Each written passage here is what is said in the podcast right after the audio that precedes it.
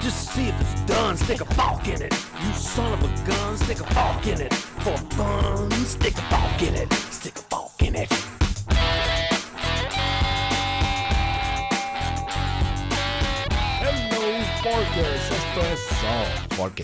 el único podcast que es padrino de flora, fauna y otras vainas. Este es el episodio 208, Volviendo sábana a tus problemas.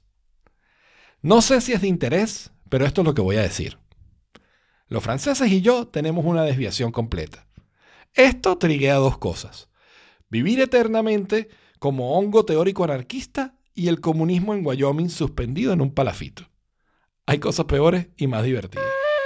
Entonces, lo que aplica igual a los óvalos y a los círculos es que es, pi y hoy es Pi Day. Pi Day. Uh, Hey, Así que coman pie. ¿No les parece como sospechoso que Stephen Hawking se haya muerto en Pi Day? Así como... Es capaz- ¿En serio de se murió en Pi. Day? O sea, sí. Es muy O sea, no, creo sí, que- sin duda.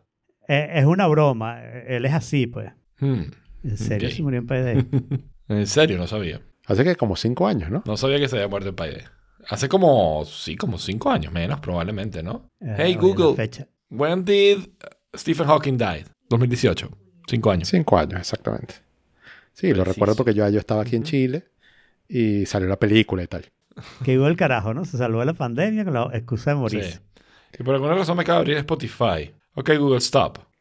Alfredo, ¿tienes alguna noticia que de, de interés sobre el- la carga rápida del Apple Watch? No sé si es de interés, pero esto es lo que voy a decir.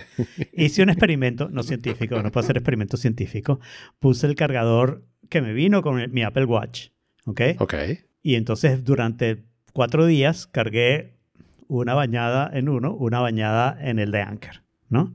Claro, no estoy haciendo una prueba de espera. Yo, me, yo cargo mi watch mientras me baño. Sí. Es el único momento en el que Thank cargo you el for watch. explaining. Ok, entonces, Ok. porque yo duermo con el watch para que me vea el sleep y bla, bla, ¿no? Entonces, lo que hice fue asegurarme Claro, que, todos estos, que todos estos cuatro días el tiempo de carga fuera aproximadamente, pero tratando de fuera lo más exacto posible, 20 minutos. O sea, yo le pedí a, a alguien que pusiera un timer de 20 minutos y cuando llegase ese timer corría a ver el watch a ver en qué carga estaba.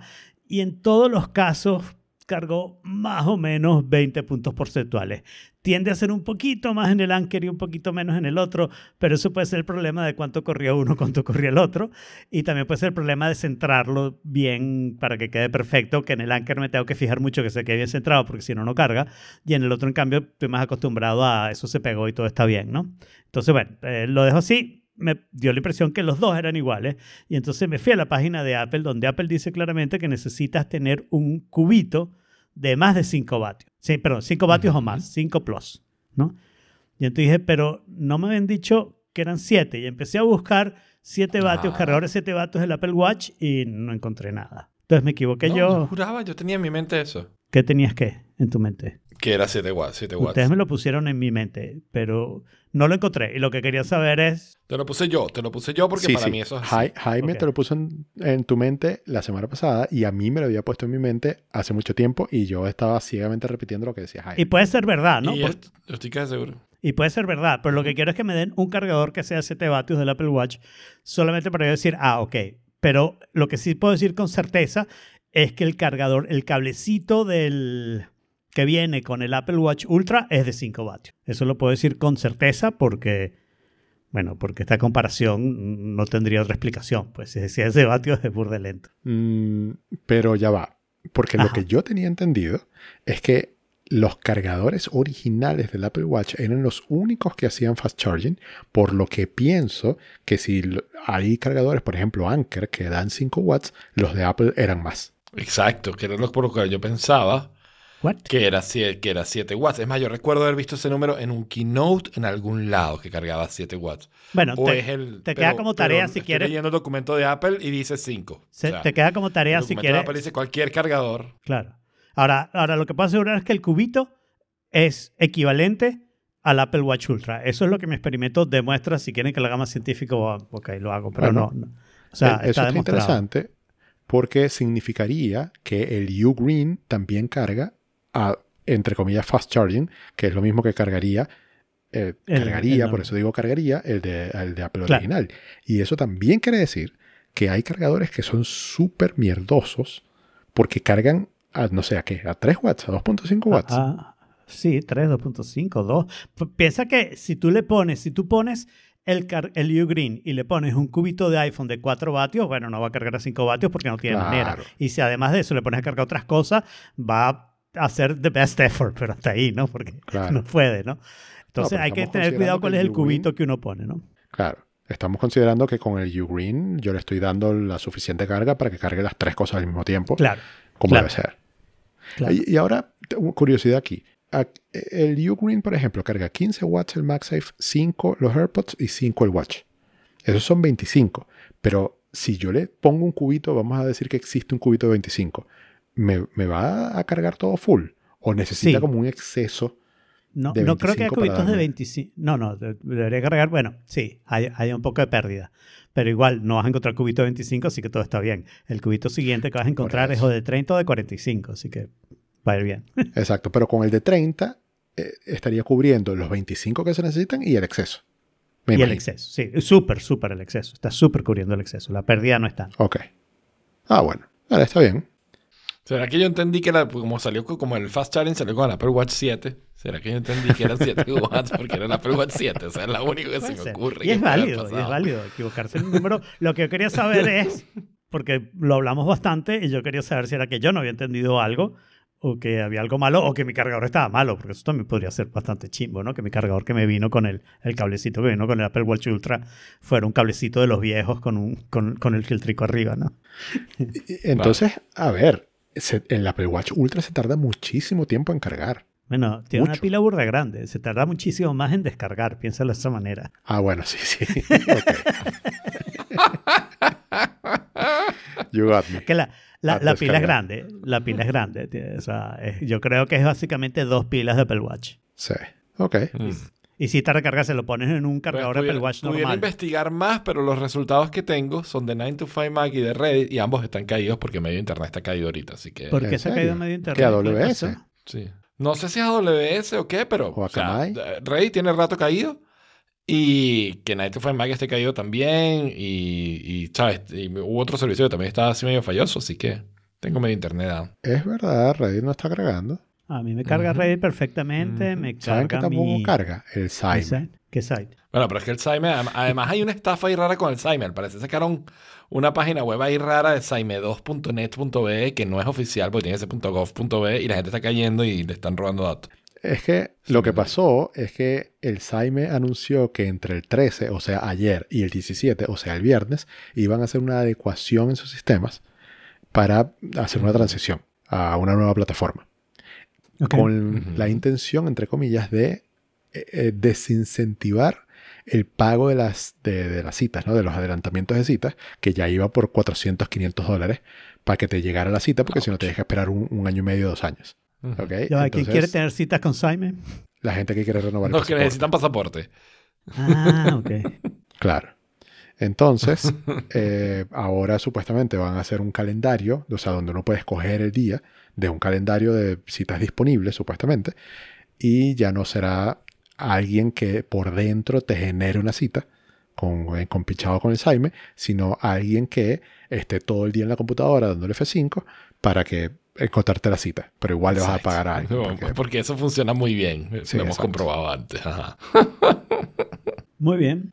Ay, ay, ay. Y lo que tampoco funciona muy bien creo que es el, ¿cómo es? El Silicon Valley Bank. Las recomendaciones de Alfredo es lo que no funciona muy bien. Sí, el sí, martes sí. pasado, Sí, yo muy amablemente aquí- te recomiendo que abras una cuenta en el Silicon. Valley Bank, ¿ok? Y no fueron ni 48 horas que ese perol estaba tambaleándose y en 24 horas ya no estaba. No creo que hayas tenido O sea, tiempo de hacer yo he la transferencia. en Alfredo para todo el financial advice desde hace años y ahora lo estoy poniendo Me he seriamente. vuelto, me he vuelto un después de o sea. Si quieren quebrar un banco, solo Exacto. díganme, yo lo menciono aquí, se lo ofrezco a ustedes y ya con eso quebró. Exactamente. Pero antes, antes, de, antes de eso voy a, voy a hacer el chiste que no pude hacer. Nadie quiere citas con el Jaime, pero todos quieren citas con Jaime. ok. Ok. Este, we can move on. Eh, pero sí, o sea, a mí me asustó un montón esta noticia.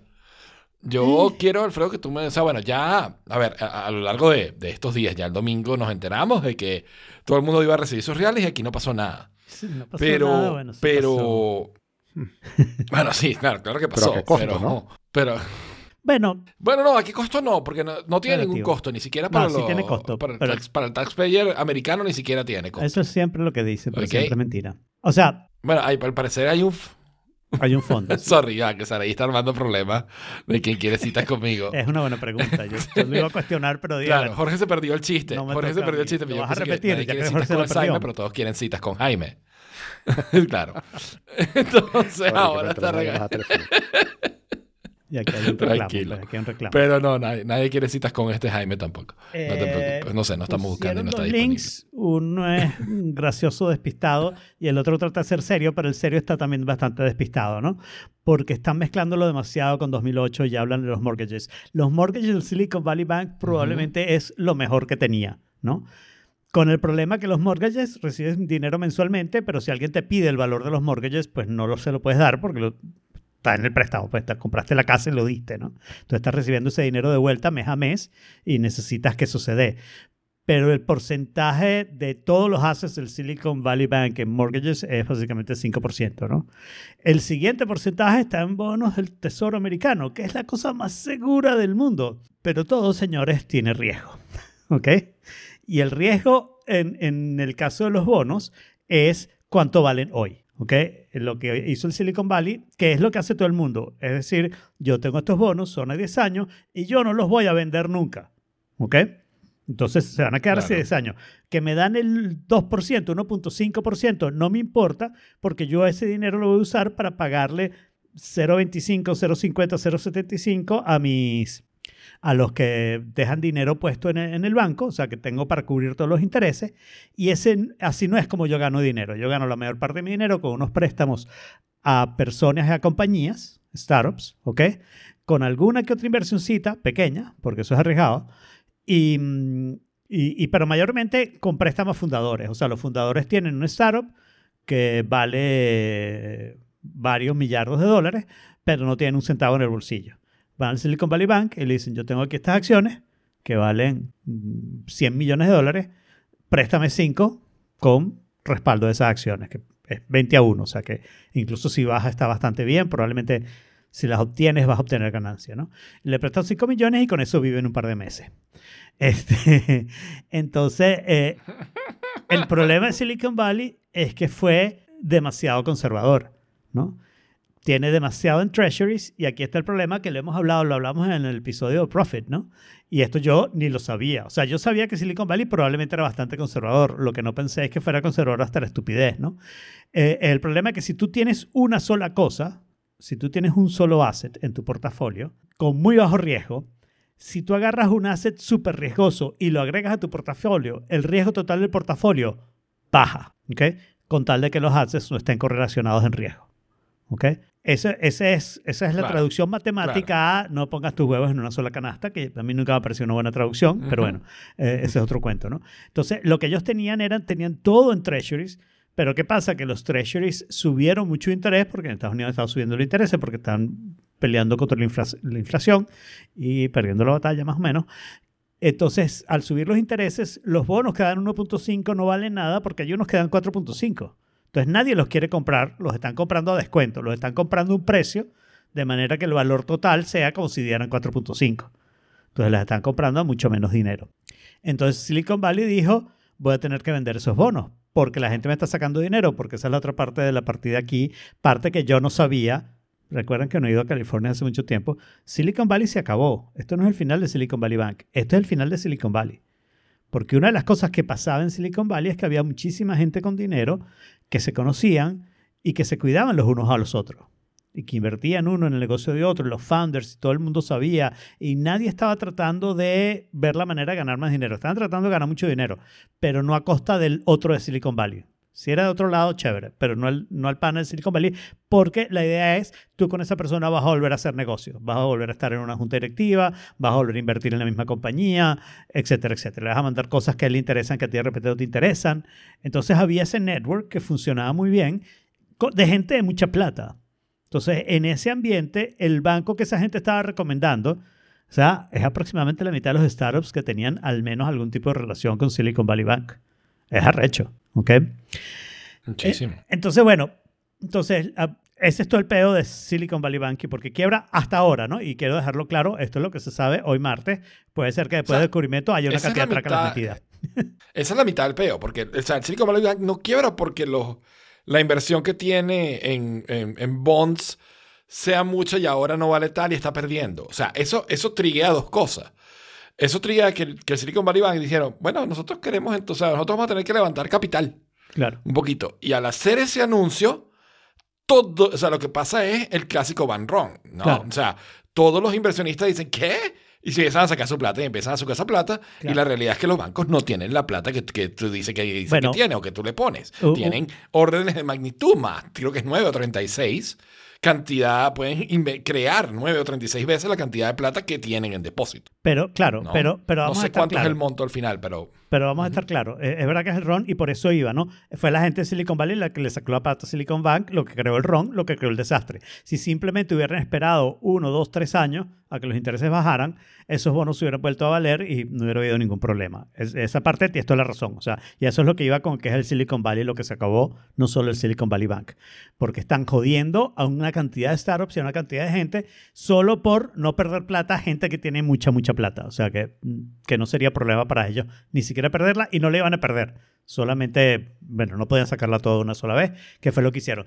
Pero respecto a los backgrounds, yo tengo que decir que ayer me reuní con mi socio de patilla.com, Fernando Aguerrevere, y hablamos mucho sobre el tema. Él no está de acuerdo con lo siguiente que voy a decir, lo voy a decir, o sea, cuando lo diga voy a hacer esa advertencia también, porque él sabe más que yo de estas cosas, ¿no? Eh, el, a ningún banco saludable le logras hacer un run. Porque si el banco está saludable, consigue financiamiento, consigue quien le preste plata por un ratico para darte el dinero y, después ese dinero ya no está ahí y, lo ven cómo lo pagan y no sé qué, porque un banco saludable puede hacer esas cosas. Cuando un banco no está saludable, o sea, Silicon Valley, cuando le empezaron a pedir mucha plata, ¿qué es lo que dijo? Eh, agárrame estos bonos del Treasury y cuando yo pueda te los vuelvo a comprar. Y los otros bancos dijeron, ¿qué? Esos bonos no valen nada. Me tienes que dar mucho más bonos, con lo cual el banco hubiera perdido valor. Y cuando empezó, eso se empezó a circular como rumor por Peter Thiel, eh, todo el mundo le sacó la plata y, y- y ahí fue el bank run. La otra cosa con la que eh, Fernando de Revere no está de acuerdo conmigo es lo primero que hablamos, que es cuánto valen esos treasuries. Y yo tenía el argumento, que repito, no está de acuerdo Fernando conmigo, que esos bonos, en cierto sentido, para el gobierno americano, tienen un poco más de valor, ¿no? Porque si ellos toman control del banco y toman control de los assets, esos bonos los pone en los libros del gobierno y lo primero que pasa es que los intereses de esos bonos no se los está pagando a nadie, el gobierno se los está pagando a sí mismo, ¿no? claro. Y lo segundo que pasa es que Exacto. cuando esos bonos maduran, no tienen que pagar el valor de los bonos, ¿no? Para los que aún no sepan de bonos porque no han visto Profit, les explico. Uno compra un bono, vamos a decir que vale 100 mil dólares, uno compra el bono de 100 mil dólares, recibe todos los años el interés, vamos a decir que es a 10 años, y está recibiendo 1.5%. ¿Cuánto es eso? Eso es 150 dólares. No, no, mi- mi- perdón, dije, No. dije 100 No, mil. 1500. Eh, 1500. pensé que creí que había hecho 10 mil. 100 mil son 1.500 dólares. Recibes 1.500 dólares todos los años. 1.500 dólares todos los años durante 10 años. Son 15 mil dólares. Y, y- y después te dan los 100 mil dólares de vuelta. ¿no? Entonces, en cierto sentido, es una buena forma de guárdame ese dinero ahí, no me tengo que preocupar por él y estoy recibiendo una buena plata para, para tenerlo, ¿no? Pero está Entonces, recibiendo menos que la inflación Claro, pero en este momento. Eh, en este momento y, y casi todos los momentos. Pero al fin y al cabo, eso es lo que pasa con el riesgo. ¿no? O sea, eh, el interés y el riesgo van de la mano. Entonces, si tú quieres algo muy seguro y tú dices, estás recibiendo menos inflación, sí, pero lo que estás usando ese dinero es para pagarle a la gente que le estás pagando eh, 20 pues, 0.25%, 0.75% por ahí, que es lo que pagan aquí en una cuenta de ahorro. Entonces, le estás pagando a gente que, o sea, lo tienes cubierto, pues. Y el dinero lo tienes todavía. Entonces, no está mal. No, es un mal negocio. Para alguien que quiere seguridad. Ese, ese es el asunto, ¿no? ¿Quieres Claro, seguridad? claro. ¿Quieres arriesgar? Tienes que arriesgar, ¿no? Eh, ajá. Eh, Para el gobierno, eh, eh, eso no está mal porque al menos ese dinero está en los libros y, y reducen un poco mm, toda la, deuda, y 31 todas las cosas. de. No es nada para la deuda, pero digo, pero para el gobierno significa menos Sí. tener que tener esos bonos que hoy valen menos versus para otro banco decir, ah, yo te voy a comprar el banco Ahora, y me compro todos los bonos. El gobierno tiene que, bueno, el gobierno tiene que no, porque eso sale del fondo este de seguridad que tienen los bancos. Pero, o sea, eh, eh, eh, lo- me refiero, pagarle a todos los, deposit- a todos los depositarios del banco. claro. ¿Ok? Que esa plata que no existía en teoría, ¿no? A ver, la plata existe, pero está metida en bonos que valen menos. Entonces, lo que hace el gobierno es que dice, claro. vamos a decir, yo le tengo que pagar a los depositarios del banco, no sé, 150 millardos. ¿Ok? Y tengo unos bonos que deberían valer, el, el total de los assets del banco valían 206 millardos. Vamos a decir que el total de los bonos son 206 millardos en libro, eso es en papel lo que valen, ¿ok? Pero en realidad valen 125 millardos, porque valen mucho menos de lo que valen en realidad, ¿no? Entonces, bueno, ok, Claro. yo pongo los otros 25 millardos del, F- del fondo, del FDIC, que es dinero que los bancos van pagando mensualmente respe- respecto a los mm, fondos que tienen, de manera que dar como una especie de insurance para cuando un banco falla, que se supone que solo debería cubrir como 250 mil, pero probablemente tiene varios millardos, probablemente puede cubrir esa cantidad de 25 y más, ¿no?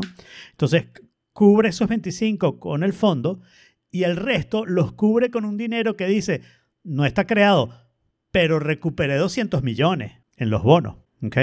Que no están ahí y no van a ser dinero que me puedo gastar mañana, pero era dinero que yo tenía que sacar en 8 o 10 En años algún momento. y ahora no lo tengo que sacar. Entonces me ahorré ese dinero y me todos los intereses en el medio, aunque fuera el único punto 5%, eso va para los libros, pues.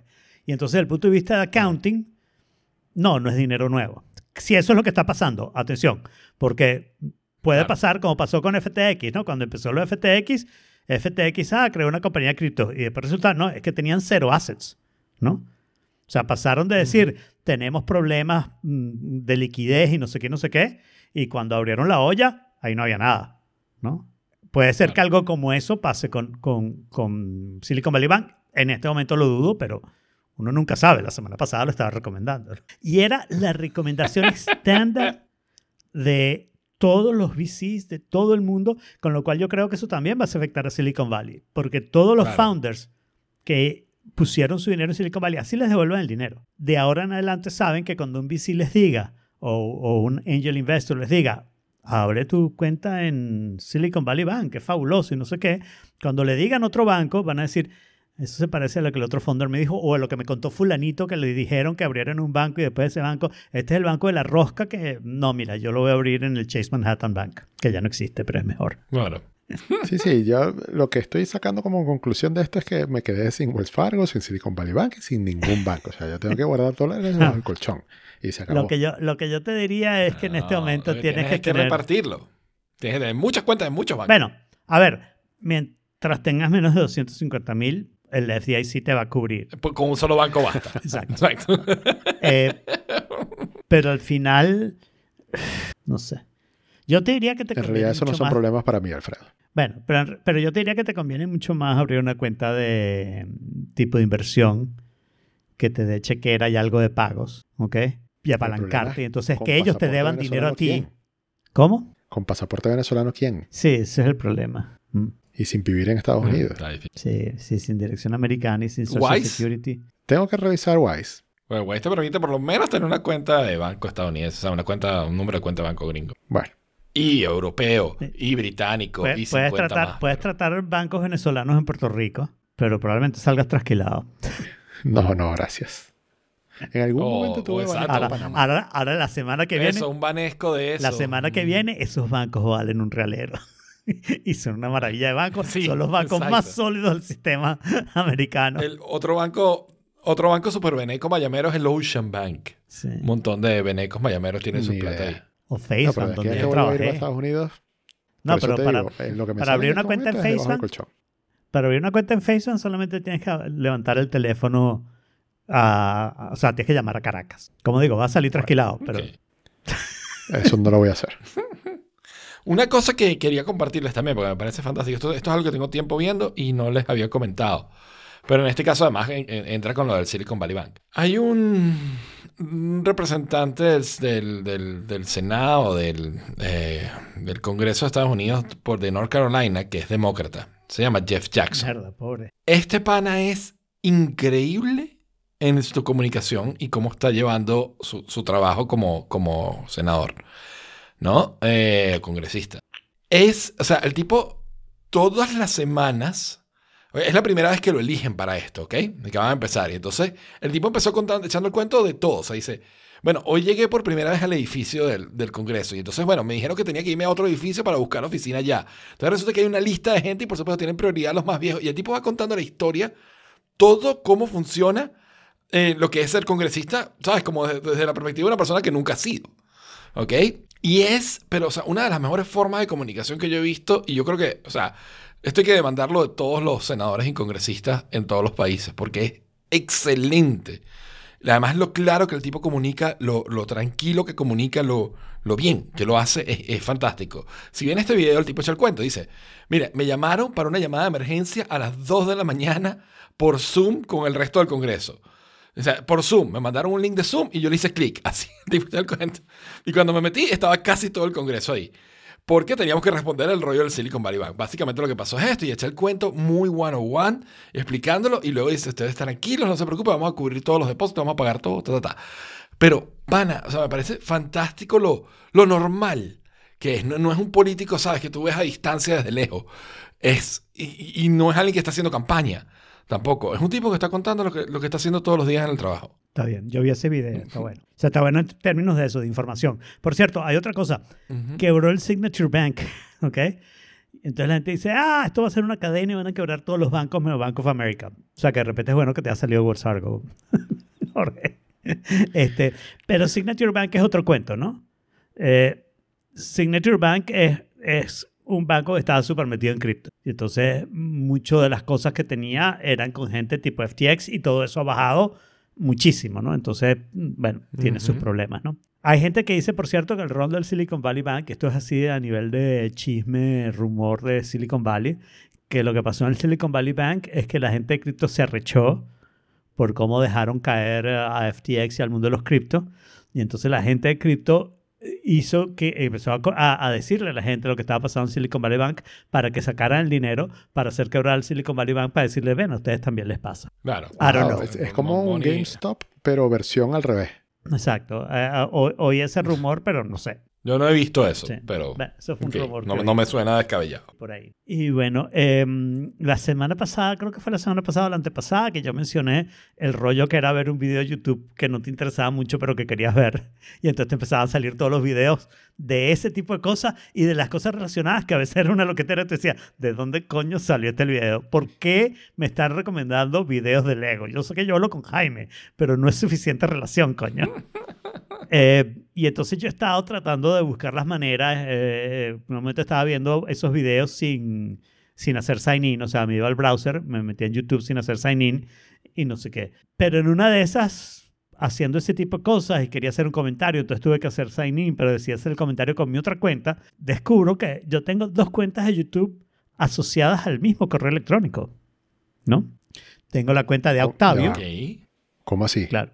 Yo tengo mi cuenta. Claro, dos perfiles de YouTube. Mi cuenta de Octavio es mi cuenta de YouTube original cuando YouTube no era ni de Google, ¿no? Pero todas las cuentas de Google son cuentas de YouTube, ¿ok? Entonces mi cuenta de mi, de mi cuenta de Gmail es mi cuenta de YouTube donde yo pagué YouTube Premium. Bueno, pero mi cuenta de Octavio, el email que tiene es mi Gmail. Mi cuenta de Octavio tiene YouTube Premium y mi cuenta de mi correo electrónico, no sé cómo llamarla, que no uso nunca, tengo nueve subscribers que no sé qué ven, porque no he puesto nunca un video, esa tiene también premium. Entonces ahora lo que estoy viendo es que cada vez que un video no es de las cosas que a mí me interesan, pum, me cambio de cuenta, lo veo ahí, premium, sin anuncio. Pero eso también lo puedes hacer incluso con perfiles. O sea, fíjate, nosotros tenemos el perfil de Uforkit en YouTube. ¿Ok? Que está asociado, o sea, yo lo tengo asociado a mi cuenta y yo puedo entrar como. Ah, eso, como ah no, sabía, no sabía que era un perfil oh. tuyo. Pero, sí, el de Oforkit es un perfil el, mío. Porque el canal. No, no, te estoy criticando, pero no quiero que pase lo de los 7 vatios otra vez. ¿Por qué lo llamas perfiles si yo voy... Uh -huh. No, esos son perfiles. Dice, no. La, Porque la, creo que son perfiles. La página no dice seguro, account. Dice add account. Entonces lo que tú me estás diciendo, creo, es que yo le puedo decir add account y sigue estando con esa misma cuenta y no sé qué, y tú lo llamarías perfiles, a pesar de que YouTube lo está llamando cuenta. No, pero fíjate, no, de hecho creo que son, ni siquiera son perfiles ni, ni accounts, ¿Qué? son channels. Ok, no, pero ese, okay. eso no sirve. Este, channels es para... Es gracioso porque, Fíjate, yo puedo agregar cuentas, sí, pero voy a poner aquí eh, eh, una imagen, un screenshot que acabo de sacar. Ok, lo voy a poner en las notas para que veas eh, lo que me está saliendo a mí. Ok, cuando yo entro, tengo el de Changing World, que fue el proyecto mío que yo traté de hacer un tiempo, y tengo el de Forkit. Y tengo canales, y cuando yo entro, o sea, pero dice View All Channels, pero abajo me dice Add Account. Entonces, dentro de mi cuenta de Jaime Graysons, yo tengo tres canales. Pero esos tres canales se comportan como, como perfiles, básicamente, porque si yo me cambio a Off4Kit, a mí me cambian todas las sugerencias del homepage, me cambia los canales a lo, o sea, a que, a lo que estoy suscrito, mis suscripciones, por ejemplo, ¿sabes? Nada que ver, o sea, Ali Sherlock. En mi vida he estado yo suscrito a eso, te debes haber suscrito tú, no sé. Claro, Pero, pero, o sea, pero lo que eh, yo no entiendo ahí que tú me dices, eh, o sea, arriba dice accounts, ¿no? Y, Mira, y lo ya- que tú puedes hacer ahí explico. es add account, no puedes de alguna manera add a channel. Sí, exacto. ¿Cómo? mira. Tú tienes tu cuenta. La cuenta es tu, tu correo de Gmail o de lo que sea que esté en Google y con eso tú entras a YouTube. Y si tú estás pagando premium, chévere. Ahora, cuando a ti alguien más te invita a un canal como administrador, eso queda entre comillas en tu cuenta como un perfil. Entonces, cuando tú Claro. haces sign in en la aplicación de YouTube, te dice, ok, ya esta es tu cuenta, chévere. ¿Con cuál de estos perfiles estás viendo la televisión? Y entonces tú Ujú. escoges cuál. Porque cuando yo hago sign in, que de hecho lo hice ayer en el, en el, el- Apple TV nuevo, eh, me, me salía Forkit como una de las opciones. Pero, Claro, porque pero- ese, ese es un canal que compartimos los tres, donde los tres claro, somos pero ustedes lo están llamando canales, perfiles y no sé qué. YouTube los llama cuentas. Wait, no, No. no. Bueno. Dentro de una cuenta, si ves el screenshot de ahí, dentro de la cuenta de Jaime Credison están esos tres canales. Y si yo la doy a View All Channels, ¿Y, y Si qué yo le doy dice clic allí, arriba? ¿Qué dice arriba? Arriba, ¿qué arriba es el menú de Accounts. Y dentro del menú de Accounts hay varias cuentas. Y dentro de varias cuentas, o sea, yo tengo ahorita una sola. No. Pero dentro de esas cuentas tú puedes tener varios Tú me canales. convences si tú me dices cómo agrego un canal más. Le das a View All Channels y le dices Add a New Channel. Ok.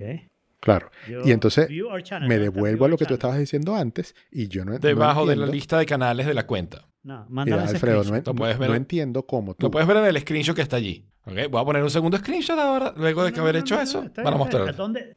Channels. Yo no tengo view all channels. Ah, porque lo estás haciendo. Claro, lo estoy haciendo en web. Yo no tengo view all Alfredo, channels. igual devolvámonos un poco a, a tu mensaje inicial que era que podías hacer eh, ver con otro, no sé, con otra cuenta, Bueno. entre comillas, pero también siendo premium. Y eso es lo que no entiendo. O sea, a menos que esa cuenta secundaria que tú dices que tú no usas desde hace mucho tiempo o que nunca usas, la tengas en tu familia de Google. Es No, la no, única no, manera es que, que- esa cuenta tenga premium. Es que ambas cuentas están asociadas al mismo email. Y el email que tiene premium, el- o sea, lo que tiene premium es el email. Claro. Entonces, a mí, por eso, eso puede por- ser una, por eso- un audit de, tu cuenta, ¿no? por eso ¿Cómo estoy dos discutiendo. cuentas están asociadas al mismo email? Bueno, por lo que conté. ¿Cómo haces para entrar en una o entrar en la otra? Eh, es lo que conté. En algún momento yo tenía mi cuenta de YouTube y tenía mi cuenta de Google. En algún momento me dijeron, esa cuenta de YouTube, ¿la quieres merge con tu cuenta de Google o la quieres mantener separada? Y yo no sé por qué, inspiración, dije mantenerla separada, lo cual ha tenido un montón de ventajas. Una ventaja es que yo tengo youtube.com barra Octavio, cuando en la otra cuenta tengo una cosa bla, bla, bla, hasta que tenga suficiente prestigio para cambiarlo, ¿no? No tengo mi, mi, mi cuestión. Pero otra es esta, y por eso me interesa mucho lo de los channels eh, aquí, porque si yo puedo abrir otros channels, o sea, cuando yo me cambio a Forkit, que está en la misma cuenta y no sé qué, mensaje, arriba todo dice premium. Sí, sí lo dice. Porque estás usando la misma Porque cuenta. tú has usado tu cuenta, porque es un porque canal. tú has usado tu cuenta, porque estoy usando mi cuenta. That's a question. Porque tu cuenta That is a question, actually. Entonces, lo que yo quiero, lo que, o sea, lo que a mí me interesa ahora, que no lo estoy viendo en mi aplicación, estoy en la aplicación de iOS, que me dice que tengo que ir al web, estoy al web. Me parecería chéverísimo que este consejo se convirtiera en, si tienes una cuenta premium o no, y quieres ver em, videos basura, que no quieres que te contaminen tu perfil de tu, tu cuenta de YouTube normal, las recomendaciones que reciben tu cuenta, crea un canal que se llame Trash, ¿ok? Es más, vamos todos a compartir un canal que se llame Trash y todo lo que veamos, que lo creamos, lo mandamos para el Trash y vemos todas las cosas y en Trash vamos a tener aquel peo que uno va a saber qué recomendar. Un video va a ser este, lo más liberal, el otro va a ser lo más conservador, cómo poner bombas, cómo desactivar bombas, este, este, aprenda todo sobre armas porque hay que evitar las armas.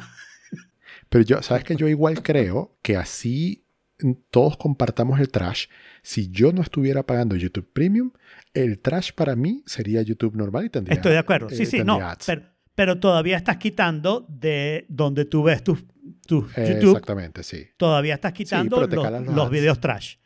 ¿no? Los videos trash. A mí lo que me impresionó, tienes razón, a mí lo que me impresionó es que ha- había una diferencia, hay una diferencia muy grande entre verlo sign out, ¿ok? Y verlo sign in con premium. Esa es una diferencia enorme. Claro. Bueno, no son los que puedo Y comentar. es que- es que no veo que pu- pagamos. publicidad. Claro, claro, por eso es que pagamos. Pero eso, yo ahora puedo ver los videos trash sin necesidad de... de Ah, puedo usar la cuenta de Forkit para eso. Total. bueno, es que en realidad lo que me gustaría es saber cómo agrego un canal para decir... En la aplicación. o sea, es que a mí me- en, en la aplicación a ti te pregunta con cuál canal vas a ver las cosas cuando haces sign in. Pero ya después, ¿cómo agregas dos canales de la misma cuenta? Eso yo creo que no se puede. Yo creo que eso, eso es lo que yo tengo. Yo tengo tres canales en la misma cuenta. No, pero a ver, en la aplicación de YouTube. Claro, yo no sé si tengo... No, en la aplicación de YouTube no me está saliendo esa opción. Por eso, cuando tú haces sign Déjame in ver. en la aplicación de YouTube, ponte en el Apple TV, que- Claro. que lo tengo fresco Es porque que- lo hice ayer. Una vez que haces sign in, te pregunta cuál es el canal, pero ya después no te vuelve a preguntar. Pero- y de- pero y no te y puedes permite- agregar otra vez tu cuenta. Y no te permite agregar otro canal. No, eso No, tú escoges uno Ese y es el ya. asunto, es el asunto. O sea, Si, haces dices- sign out y vuelves a hacer sign in, te vuelve a preguntar con cuál canal. Claro, eh, pero es que no necesitas hacer sign out y sign in. Tú- yo tengo los canales que los veo puedo cambiarme de uno al otro sin hacer sign out y sign in. En la aplicación de YouTube del Apple TV, por ejemplo. Sí, la, la pestañita que mandó Jaime, yo la tengo y tengo a Forkit, tengo a Octavio y tengo a Alfredo Octavio. Claro, eso es en la Claro, computadora. pero no puedes crear un canal nuevo No, desde no, ahí. eso es en iOS, en la iPad. Claro, en iOS. Yo lo estoy, yo lo estoy probando también ahorita. Eh, ahí no se puede crear un canal nuevo. Yo pensaba que este tópico iba a En ser la tres web. segundos. En la web tú puedes darle a... O sea, te sale la opción de View All Channels, además de los tres que ya tengas Ok. o de los números que ya tengas. Y ahí, cuando entras en View All Channels, te sale la opción de crear un canal nuevo. Te- te- ok. O me sale al mío, al menos. A ver, a ver, ya estoy, yo estoy aquí. Sí, sí. Dice, veo Switch Account, Sí, create a channel, claro. View a Channels, Ujú. Create a Channel. Ok. Bueno, Boom. eso está chéverísimo. ¿Sí? Yo le puedo poner un O sea, está channel name. chéverísimo para, para la web y para el iOS. Pero creo que tvOS no. No, TVOS probablemente no, porque la aplicación de YouTube en TVOS tvOS. un- ¿Qué es tvOS? de El la Apple TV. Bueno, yo no uso Apple TV, pero en mi Roku yo tengo canales y los veo igualito. Yo creo que no puedes, o sea, tú, tú puedes No, cambiar en- entre en- cuentas, pero no entre canales. Yo puedo llegar a Forkit Mm. y Forkit tiene que ser un canal, Jorge, porque Sí, no es bueno. una cuenta. Ok, entonces voy a probar. Está Y bien. ahora, voy a- ahora Bueno, tengo que decidir si sigo usando Alfredo Octavio como mi trash account o creo un trash channel para usarlo como mi trash account. No sé, lo voy a Y pensar. pones puros videos de thrash metal. No, no, no, los videos que estoy viendo son bastante Ah. más enredados que eso, pero no comment. No, no, no, no, pero digo, o sea, va- empieza a crear contenido en YouTube y lo que haces es tocar en tu guitarra thrash metal Pues yo no toco trash y metal. publicas eso. No toco trash metal, yo toco baladitas chimba. Muy bien, entonces Jorge, te compraste más cosas. Me compré más cosas. Se compró compré- cuatro HomePods, porque son No. dos HomePods 2 y dos por 2 es 4. No. Me compré dos HomePods segunda generación de los grandes, de los de 300 dólares. Wow. Los traje por comparto mi maleta. Yo estoy My God, eso segurísimo. fue una maleta entera. Est- Exacto, estoy segurísimo que la persona a la que yo le envié el enlace y que aceptó traérmelos no sabía lo que estaba hablando. Porque, my God, cuando tú levantas esa vaina, pesa. Son dos kilos y medio Claro. cada HomePod. Ah, pero una pregunta, en compartir tu maleta, cuando, te, cuando tú pones lo que tú quieres traer, ven toda la información de tamaño y peso, ¿no? Bueno, tú les pones el link. Queda de parte de la persona revisar Ok. El tamaño Wow. y peso. Wow, wow, wow. Exacto. Quizás vio la fotico y dijo, obviamente yo puedo llevar eso. Es una cornetica de esas chimbas, de esas Bluetooth. Claro. De esas Bluetooth. Esa es como, como la, la, la de Jaime. ¿Cómo se llama la tuya? Jambo, Django. ¿Cuál? La, ¿Cuál cornetica la, la, em, eh, ¿cómo se llama? Ay, Ultimate Ears, ¿no? Ah, el Ultimate Ears, el Weboom. Exacto, Webum. Es. Eh, entonces, bueno, eh, resulta que los de Comparto mi maleta, cuando me llamaron ayer para decirme que ya estaba listo para retirar, me dijeron, ay, ¿sabes que el viajero dijo que menos mal que lo habías pedido sin caja? Porque si lo pedías con caja no lo podía traer. Porque tú escoges si lo quieres con caja o sin caja y, y con base en eso te fuiste dicen el bueno. precio. Y yo, yo siempre pido sin caja porque cuando tú lo pides con caja te clavan. Claro. Se, se ensañan Claro. porque dicen, ah, ¿quieres la caja? Bueno, te cobro más. Entonces siempre lo pido sin caja, pero les pongo en el comentario como que no necesito la caja, pero obviamente que lo cuiden. O sea, que tengan cuidado. Claro. claro. Y bueno, el punto es que eh, me lo trajeron por aproximadamente 80 dólares. No O está sea, mal. un envío, claro, un envío de Estados Unidos de 5 kilos. Sí. 80 dólares, súper barato. De 5 kilos y tamaño, porque a veces los envíos son más tamaños que kilos. Esto todavía, Sí, son así tengas los dos HomePods pegaditos, cubiertos de cartón y los mandas por correo, que no van a llegar tan bien como llegaron en la maleta, ¿ok?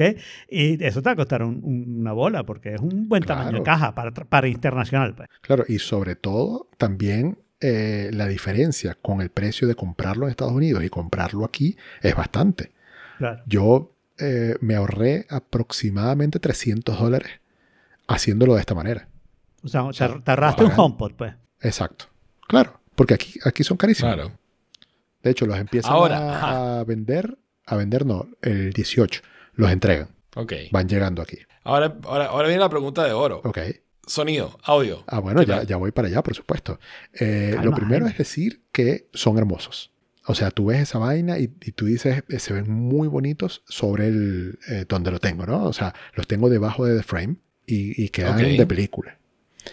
Eh, cuando los conectas, como ya yo tengo eh, Home, la Home App, eh, tengo como delimitados que si el living room, el, el bedroom y todas esas cosas, y kitchen, entonces eh, lo, lo que hace es preguntarme, me da el botón de setup, me pregunta en qué cuarto va, y eso fue todo. Y cuando hice el segundo, me dice, ok, pero ya tienes un HomePod en, en ese cuarto. ¿Quieres ponerlo en estéreo? Le dije que sí y listo. O sea, es Problema más resuelto. automágico que automágico. Eh, Wow. ¿Tardaron mucho en terminar el setup o te pareció que estuvo bien? Cero. Ra-. Rapidísimo. Es, es Porque lo- absurdamente los rápido. HomePod- Lo que tardó un poquito fue la actualización. Ya, los HomePod mini tardan bastante en hacer ese proceso. bastante, el proceso es igual, pero tardan bastante en decir, ok, ya estoy listo, pling, pling, y ya estoy listo para sonar, ¿no? Exacto. No, estos son súper rápidos. Yo no sé si es que tienen un procesador mejor o algo así. Me imagino que sí, que tiene que ver con el procesamiento dentro del HomePod para Eso. conectarse a Wi-Fi, no sé qué, que el HomePod lo hace más rápido el HomePod, que el HomePod mini. Sí. Mm. Lo otro es que. Ah, bueno, sí, le voy a tomar fotos y lo pongo en The Forking Place. Lo otro es que yo tengo el de Frame y el de Frame tiene un puerto eARC. Entonces, eh, conecté los HomePods como audio output del Apple TV y luego en las opciones del Apple TV le pongo TV audio. Así que todas las cosas que estén conectadas al TV suenan por los HomePods. Es Claro. decir, que juego Play y los escucho Sí, en los HomePods. sí. En Eh, Nintendo Switch lo escucho en los HomePods. Eso es una el medio magia del Apple. TV, ¿no? Sí, Que sí, está sí. chévere. Bueno, a ver. No, es, un estándar que es eARC, que puede hacer el Sí, audio routing, Pero, pero que sea inalámbrico a los HomePods sí es la magia Claro, del bueno, Apple pero TV. prosigo, pero además que sea Exacto. simplemente en el menú hago clic, clic y ya está, ¿no? Satellites at 80%. O sea, yo estoy Sí. seguro que conectar EAR con cablecito es bastante más complicado de lo que es conectar los HomePods Totalmente. que- con cablecito. Pues. Sin cablecito, pero bueno, Sin con cablecito, el Apple exacto. TV. Total, Con el Apple totalmente. TV. De hecho, eh, es algo que tienes que configurar una sola vez y ya de ahí en adelante queda, queda bien. Eh, cuando pones el play, inmediatamente lo agarran. Así está Claro. apagado el Apple TV. Me imagino sí, que lo claro. prende. Nunca Para está que apagado el Apple. TV. El, Apple Bueno, TV yo- nunca está apagado, ¿no? A menos que lo desenchufes y ahí no funcionaría. Ah, bueno, exacto, claro. bueno, la- la TV lo que hace es ponerse a dormir, obviamente, ¿no? Sí, sí, Sí. La configuración rapidísima eh, y cuando lo pruebo, eh, inmediatamente me doy cuenta del bajo que tiene esto. Es Mm. absurdo el bajo que tiene. Y creo que en mi caso está siendo magnificado por el lugar donde lo tengo. Porque está puesto en un rack, eh, lo que aquí llaman un rack de televisión, un mueble de madera, pero ese mueble tiene debajo un- unos, eh, no sé, compartimientos que hacen como una caja de resonancia, básicamente. Eh, Entonces, Ok. los HomePods es, es como un 4. Es como si tú si pusieras el, el HomePod en un 4, porque tiene un hueco y, y es como un espacio cerrado, pero que solamente tiene un hueco por un lado. Y entonces la vibración es demasiada. Yo Y creo lo que tuve que, que los hacer es, HomePod salen por arriba, ¿no? Sí, sí, salen por arriba. bueno, no sé, pero la vibración es, Están es demasiado, que, que me dolía la cabeza y todo, pero o sea, me hacía doler Ay. la cabeza, me refiero. No sé si lo necesita, porque sé que a ti te gustan los bajos, pero hay una opción de reduce los bajos. en- Sí, sí, en claro, es que y me- ¿Lo tuviste que activar? busqué esa opción, Sí, sí, lo tuve ok. que activar Wow. y ahora con el Reduce Bass activado suena bien. Ok. ¿Ves? Porque los bajos eran demasiado. Lo, que, lo otro que yo dije, eh, bueno, puede ser entonces que los tenga que poner en el piso. Y si los pongo en el piso, entonces ya le puedo poner el bajo normal. O no, lo que tienes que hacer, lo que tienes que hacer es comprarte unos stand de corneta. ¿Ok? Ajá. Y pones cada HomePod en un stand de corneta. Como lo tengo yo. Así. Buena suerte con eso. en un stand de corneta. Eso debe ser súper cool. O sea, visualmente debe ser súper cool. Te dejo poner unos stand bonitos, ¿no? No, estoy Tiene seguro que que, ser en pesado, stand, ¿no? de, stand de corneta no debe funcionar, pero debe existir un estancito de para ¿Por qué no? Estoy seguro que debe ¿Por qué existir. no va a funcionar? Porque no tienes cómo atornillarlo abajo, no tienes ¿no? que atornillar. Mi corneta no están atornilladas. Los HomePods son lo suficientemente pesados para que el bajo del HomePod no la pueda tumbar. Si la tropieza se cae, pero bueno, no seas torpe. Claro. Sí, sí. Ese es mi No, consejo. bueno, no sean torpes. ser- Ese es un consejo útil en la vida. No sean torpes.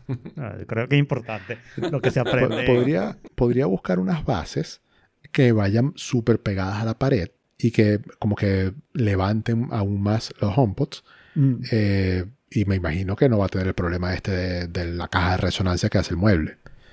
Y quizás entonces allí pueda utilizar los bajos completos. Pero, a ver, en sonido suenan durísimo. eh, eso te iba a decir. Que eh, el- si lo haces, lo haces por estética, no por sonido. Porque probablemente ya Exacto. te suenan Claro. bien y que te importa que no tenga. Pero durísimo no, no dice mucho. O sea, qué tan claro, no, qué tan por eso, pero dentro de los medios. que suenan, tú puedes escuchar perfectamente eh, to- todos los elementos que quieres escuchar. O sea, en ningún momento hay distorsión. Le puedes subir muchísimo volumen y vas a escuchar Ok. clarísimo. Eh, se, se escucha bien como que mm, la separación del, de, digamos, el estéreo. El, por ejemplo, hay una canción de Rosalía que tiene muchísimo bajo. Con el bajo, o sea, con el bajo normal que traen los HomePods es inescuchable. Porque es un desastre con, con donde está puesto el, el HomePod. Le- con Muy el Reduce intenso. Bass se escucha perfecto. Y escucho a Rosalía por, por un canal y a Omega por otro canal. Y lo- los efectos, eh, como digamos, como el productor se lo, se lo imaginó y lo hizo. Me encantó, Nice. suena muy bien y, y me parece, lo más maravilloso que me parece de, de todo esto es esta mm, conexión mágica de que todos los dispositivos suenan por los HomePods y yo solamente con el control del Apple TV le subo el bajo volumen a lo que sea que esté sonando. O sea, yo, yo ahorita estoy disfrutando de eso. Con- cuando yo compré el televisor nuevo, vino con un soundbar. Ajá. Y el soundbar tiene un bajo, o sea que los bajos son bastante buenos también. Este es el soundbar, bueno, estaba en el piso esta cena, ahorita le puse un molecito. Pero igual, eh, se conecta por IARC. Ah, ok. Que Yo lo conecté, de hecho, de hecho yo lo conecté óptico, ahora que lo pienso, no por IARC. Muy bien. Pero el óptico hace el mismo trabajo. Este, No, pero y cada vez que yo cambio de Pero, input, y- él, él toma el, el óptico como el... Pero, wait, y, Como la ARC salida. no es un cable, es un estándar. Es un Que estándar que es un estándar, pero es cable HDMI. O, no, ok, creo, no estoy seguro. Lo aclaro porque soy muy ignorante sobre esto, porque no tengo, solamente lo he leído y estoy recordándolo. Va por cualquier conexión óptica de la televisión, cualquier conexión digital de la televisión. No funciona, creo, en la conexión analógica de la televisión, porque ya es mucho peo de velocidades y, Claro, y claro. hacer el timing. Pero cualquier conexión digital de la televisión debería funcionar. Lo que pasa es que, Ok. sí, el, el Apple TV ya no tiene un puerto óptico, sí, pero es out. No, no tiene puerto Pero es óptico. out. Eh, el- es por HDMI. Pero tenía un puerto óptico en la- alguna versión. La nueva no tiene, no sé. Yo no tengo Apple Creo TV. en, esa en la nueva hay dos. Una que tiene Ethernet y la otra no. Pero no es eso, Ethernet y ya hay un HDMI y corriente. O sea, no tiene nada. Exacto. Claro, lo malo es que si uno pone Apple TV, ah, no, sale bien. Introducing the HomePod, no. Apple TV App, no, Apple TV App, no. Ah, Ah, Ahora vas a Apple TV Plus. Plus, claro. Es el que te falta por no, entrar. Apple TV 4K. Eh, Tech Spec.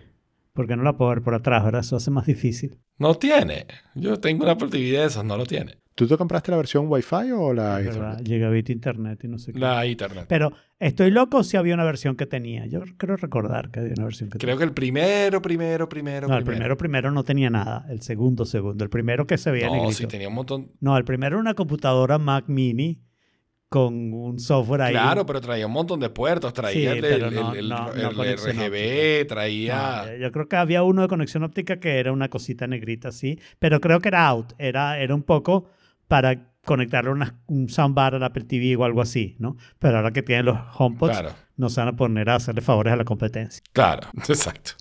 Bueno, yo estoy Bueno. súper feliz con esta compra y ya con esto, bueno, no, con algo que me va a llegar dentro de un rato, pero esto sí es barato, eh, porque compré un, una base para, para notebook, baratísima de, no sé, 10 dólares, eh, de estas que son ajustables, porque yo tengo en ese mueble, ya lo van a ver cuando pase la foto, eh, el, el One Box de Frame. Ustedes saben que es como, como un cablecito y tiene como que una caja donde están todos los puertos. Esa caja la tengo en el mueble, en uno de esos huecos, y arriba tengo el PlayStation y el PlayStation calienta muchísimo. Entonces lo que voy a hacer con, con esa basecita para notebook es levantar, o sea, como suspender en un palafito el PlayStation 5 para que no esté en, en total contacto con el, el One Box de frame y no lo caliente tanto. Y Está ya bien. con eso sí se, sí se termina mi setup de la sala. Y yo creo que entre los HomePods que tengo aquí, que estoy señalando, este es uno, Ujú. los HomePods que Muy tengo en el, señalado. en el cuarto.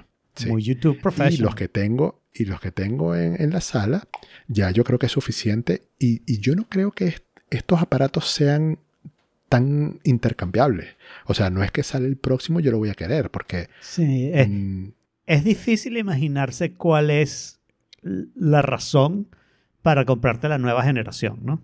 exacto. O sea, hasta que mientras estén funcionando, te los quedas y ya. ¿no? O sea, Sí, no, no hay ninguna razón para es para cambiarlo. muchos años. Y, y, y yo voy a dejar claro, a mí me encanta el HomePod, lo que no me gusta son los 300 dólares. Ah, yo en bueno. este momento No. tengo cinco HomePod mini. Cinco, cuéntenlo. ¿ok? Wow. Pero he pagado tres, porque los otros los compré con... No, he pagado tres, tres y medio.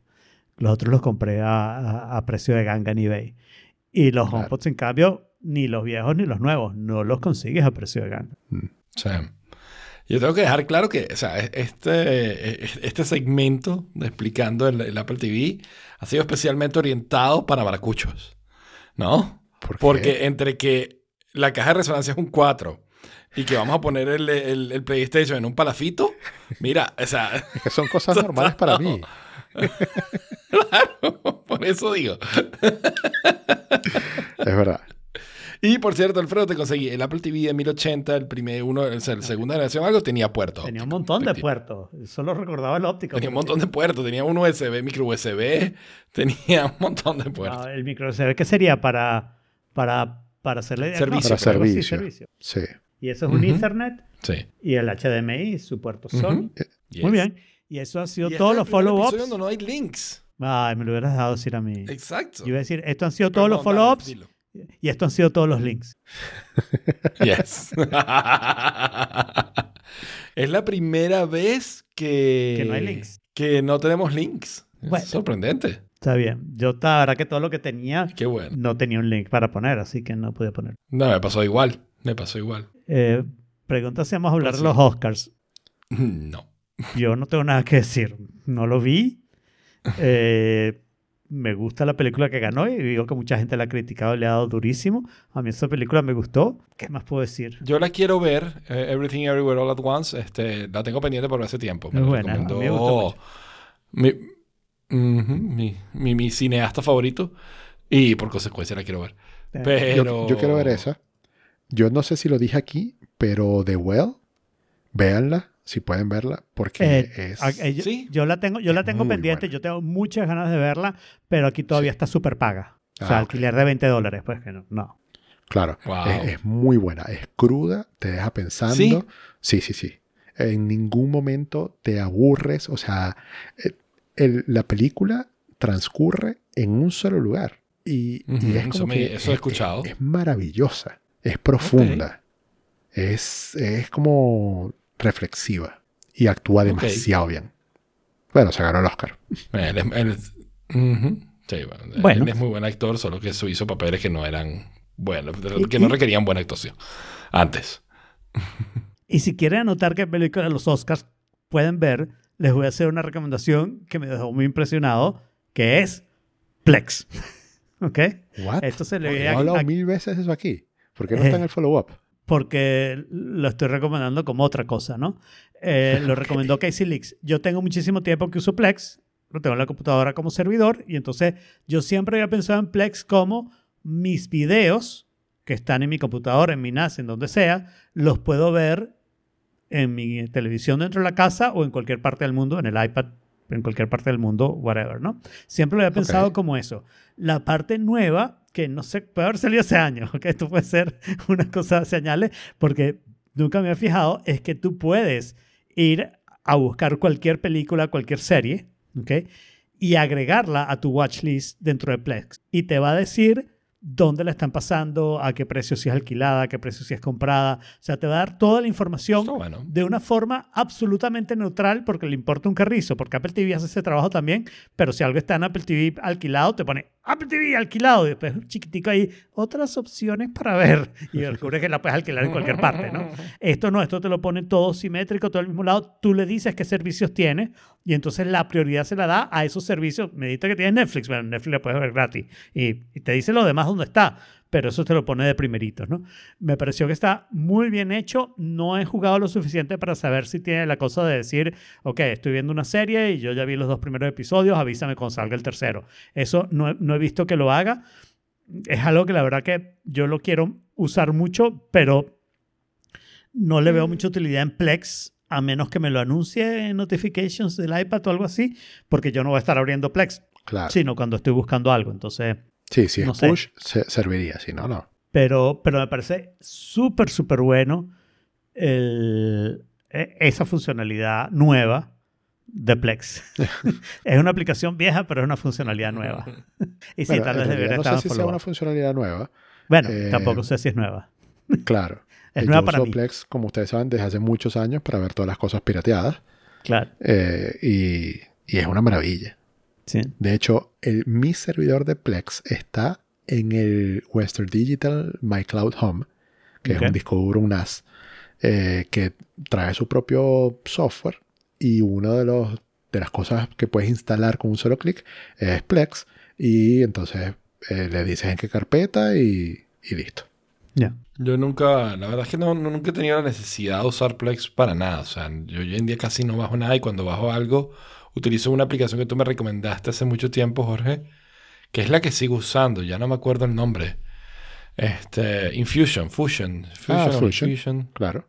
Pero, y entonces que la sacas de tu computadora. Cuando tengo algún contenido, pero es que es muy poco, porque eso lo usaba yo casi que para ver The Walking Dead y ya. Pero, pero, o sea, no ves esas cosas, no ves, no bajas nada a la, tele- a la computadora que quieras ver en la televisión. No, hoy en día todo. Ni tienes o sea, hoy- ni nada. Básicamente, la- Bueno, bueno, no. Eh, vuelvo, vuelvo a hacer la publicidad porque me parece importante. Si te interesa la parte de decir dónde pasa en esta película y no tienes una buena solución para eso, baja Plex y úsalo solo para eso. No tengo una buena solución para eso, la verdad. Así Bueno, que, o sea, pues Apple lo eso. hace, pero hasta lo que tú y, dices, ¿no? y de repente, hablándolo en secreto en el canal de Forkit, convencemos a Jorge y, Alf- y Alfredo que nos den un login y password para su servidor de Plex y empezamos a hacer servicio. Ah, bueno, eso sí lo puedo hacer. Puedo ver las películas que ustedes tienen. Yo tengo la colección completa de Studio Ghibli, por ejemplo. Oh, interesante. Porque está, eh, para mí está en Netflix. Claro. O sea, De Netflix, Disney Plus. Ah, bueno, de repente en otro país está en otro lado. creo que, exacto. Creo que aquí en, en España está en Netflix. No sé. Bueno, te, lo, te lo cambio por mi Te cuenta diría. en tu servidor de Maston. Te lo diría Plex en.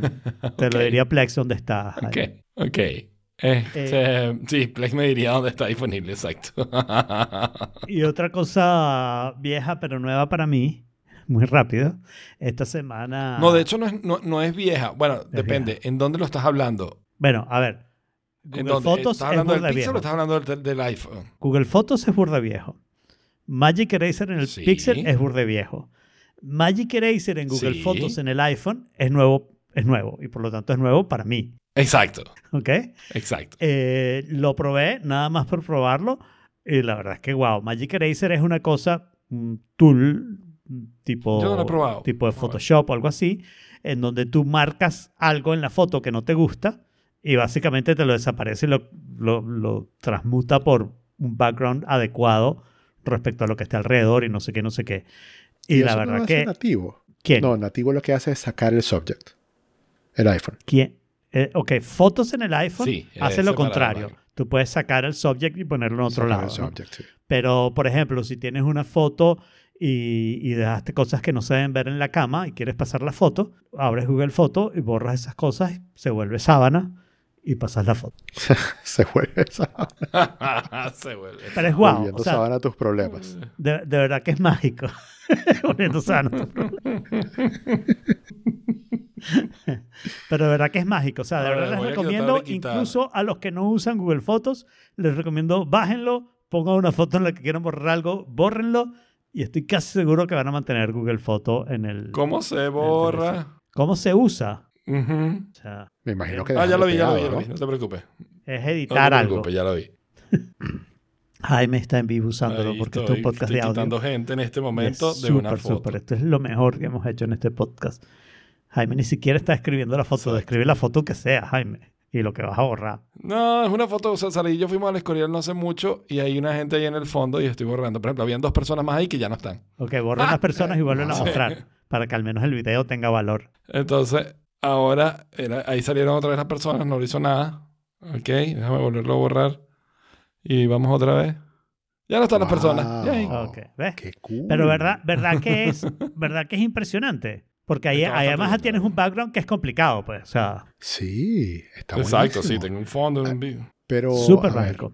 Ah, claro, necesitas Pero las fíjate, es que además él en preselecciona a las personas. Claro. Mira esto. Claro. A la fea, Entonces, seguramente. si yo ya le doy allí, ya la borró. O sea, la quitó de inmediato. Está bien. Nice. Ok, está súper bien. Ahora, Google Fotos tendrá acceso, y ustedes que tienen la aplicación me lo contarán, a las fotos de tu, de tus fotos. Si le De das permiso, sí. Así, Si le y puede permiso, hacer sí. eso O con sea- las fotos que tú tengas en tu teléfono. Bueno, tienes que, tendrías que entrar a Google Fotos, hacerlo y volverla a bajar y se convertiría en una copia en tu iPhone. Claro, pero eso sirve. Bueno, eso, eso O lo sea, hace, pero es tienes que hacerle download. decir, O sea, las cosas que están en Google Fotos que no están en fotos, para llevar las fotos tienes que hacerle download, sí, perfecto. que es save Es image. que eh, yo lo estaría así como Pero tú, no estoy seguro, fíjate. Alfredo, porque yo creo que hay, hay un modo en Google Fotos donde tú puedes activar full sincronización con tu librería de iOS. Ah, y entonces es iOS posible, trata pero yo eso nunca como haría un eso. edit en esta aplicación. eh, es posible, pero yo nunca haría eso. Ok. Claro, a ver, así como Alfredo utiliza Plex para una pequeñita cosa que es Claro. notificarle dónde están las cosas, yo quisiera usar Google Fotos solamente Claro. para la edición y no para tener mis fotos en Google Fotos. Sí. A mí me pasa que a mí me gusta tener las fotos en Google Fotos, pero esas fotos tienen menos calidad. Entonces yo nunca sé si edito algo en. Google Fotos que va a pasar con la foto Claro. de fotos si la tengo en sincronización. Entonces yo sé que yo tengo mis fotos en fotos y en Google Fotos tengo todo y tengo más, porque las cosas que yo borro de mi librería de fotos, por ejemplo, cuando yo subo algo en Instagram, que lo pongo en mi librería de fotos para subirlo en Instagram, después lo borro en mi librería de fotos, porque no- si no después me sale como memoria y no me acuerdo, y eso me parece muy chimbo. Entonces, eh, en, en- en Google Fotos, en cambio, todo eso está guardado y si en algún momento quiero volverlo a postear, porque una vez no tiene suficiente contenido y se repite, pues lo buscas porque el buscador de Google Fotos es mejor. Ese es otro, otro uso de Google Fotos, es que search en Pues Google, groseramente mejor. el search en Google Fotos funciona, sí. Muy bueno. Muy bien. Bueno, y desgraciadamente hay alguien que quiere hablar de Mandalorian y me imagino que no es Jorge. No, porque desgraciadamente, what the fuck. Mierda, qué clase. Bueno, campanita. Primero, spoiler alert para todos los episodios de Mandalorian de aquí hasta ahora, de esta temporada 3. que son dos. Qué clase de mierda. ¿Por qué? Mierda, no, ha sido malísimo. Es Star Wars, es Star Wars at its best. No, no, no, no, no, no, no. Esa vaina, el tema de la vaina, o sea, que el tipo se quiere rebautizar, es una ladilla y nunca debieron haber vuelto a juntar con Grogu. Es más, metieron la pata. Mandalorian se debe haber terminado y lo que debieron haber sacado es Grogu, ¿ok?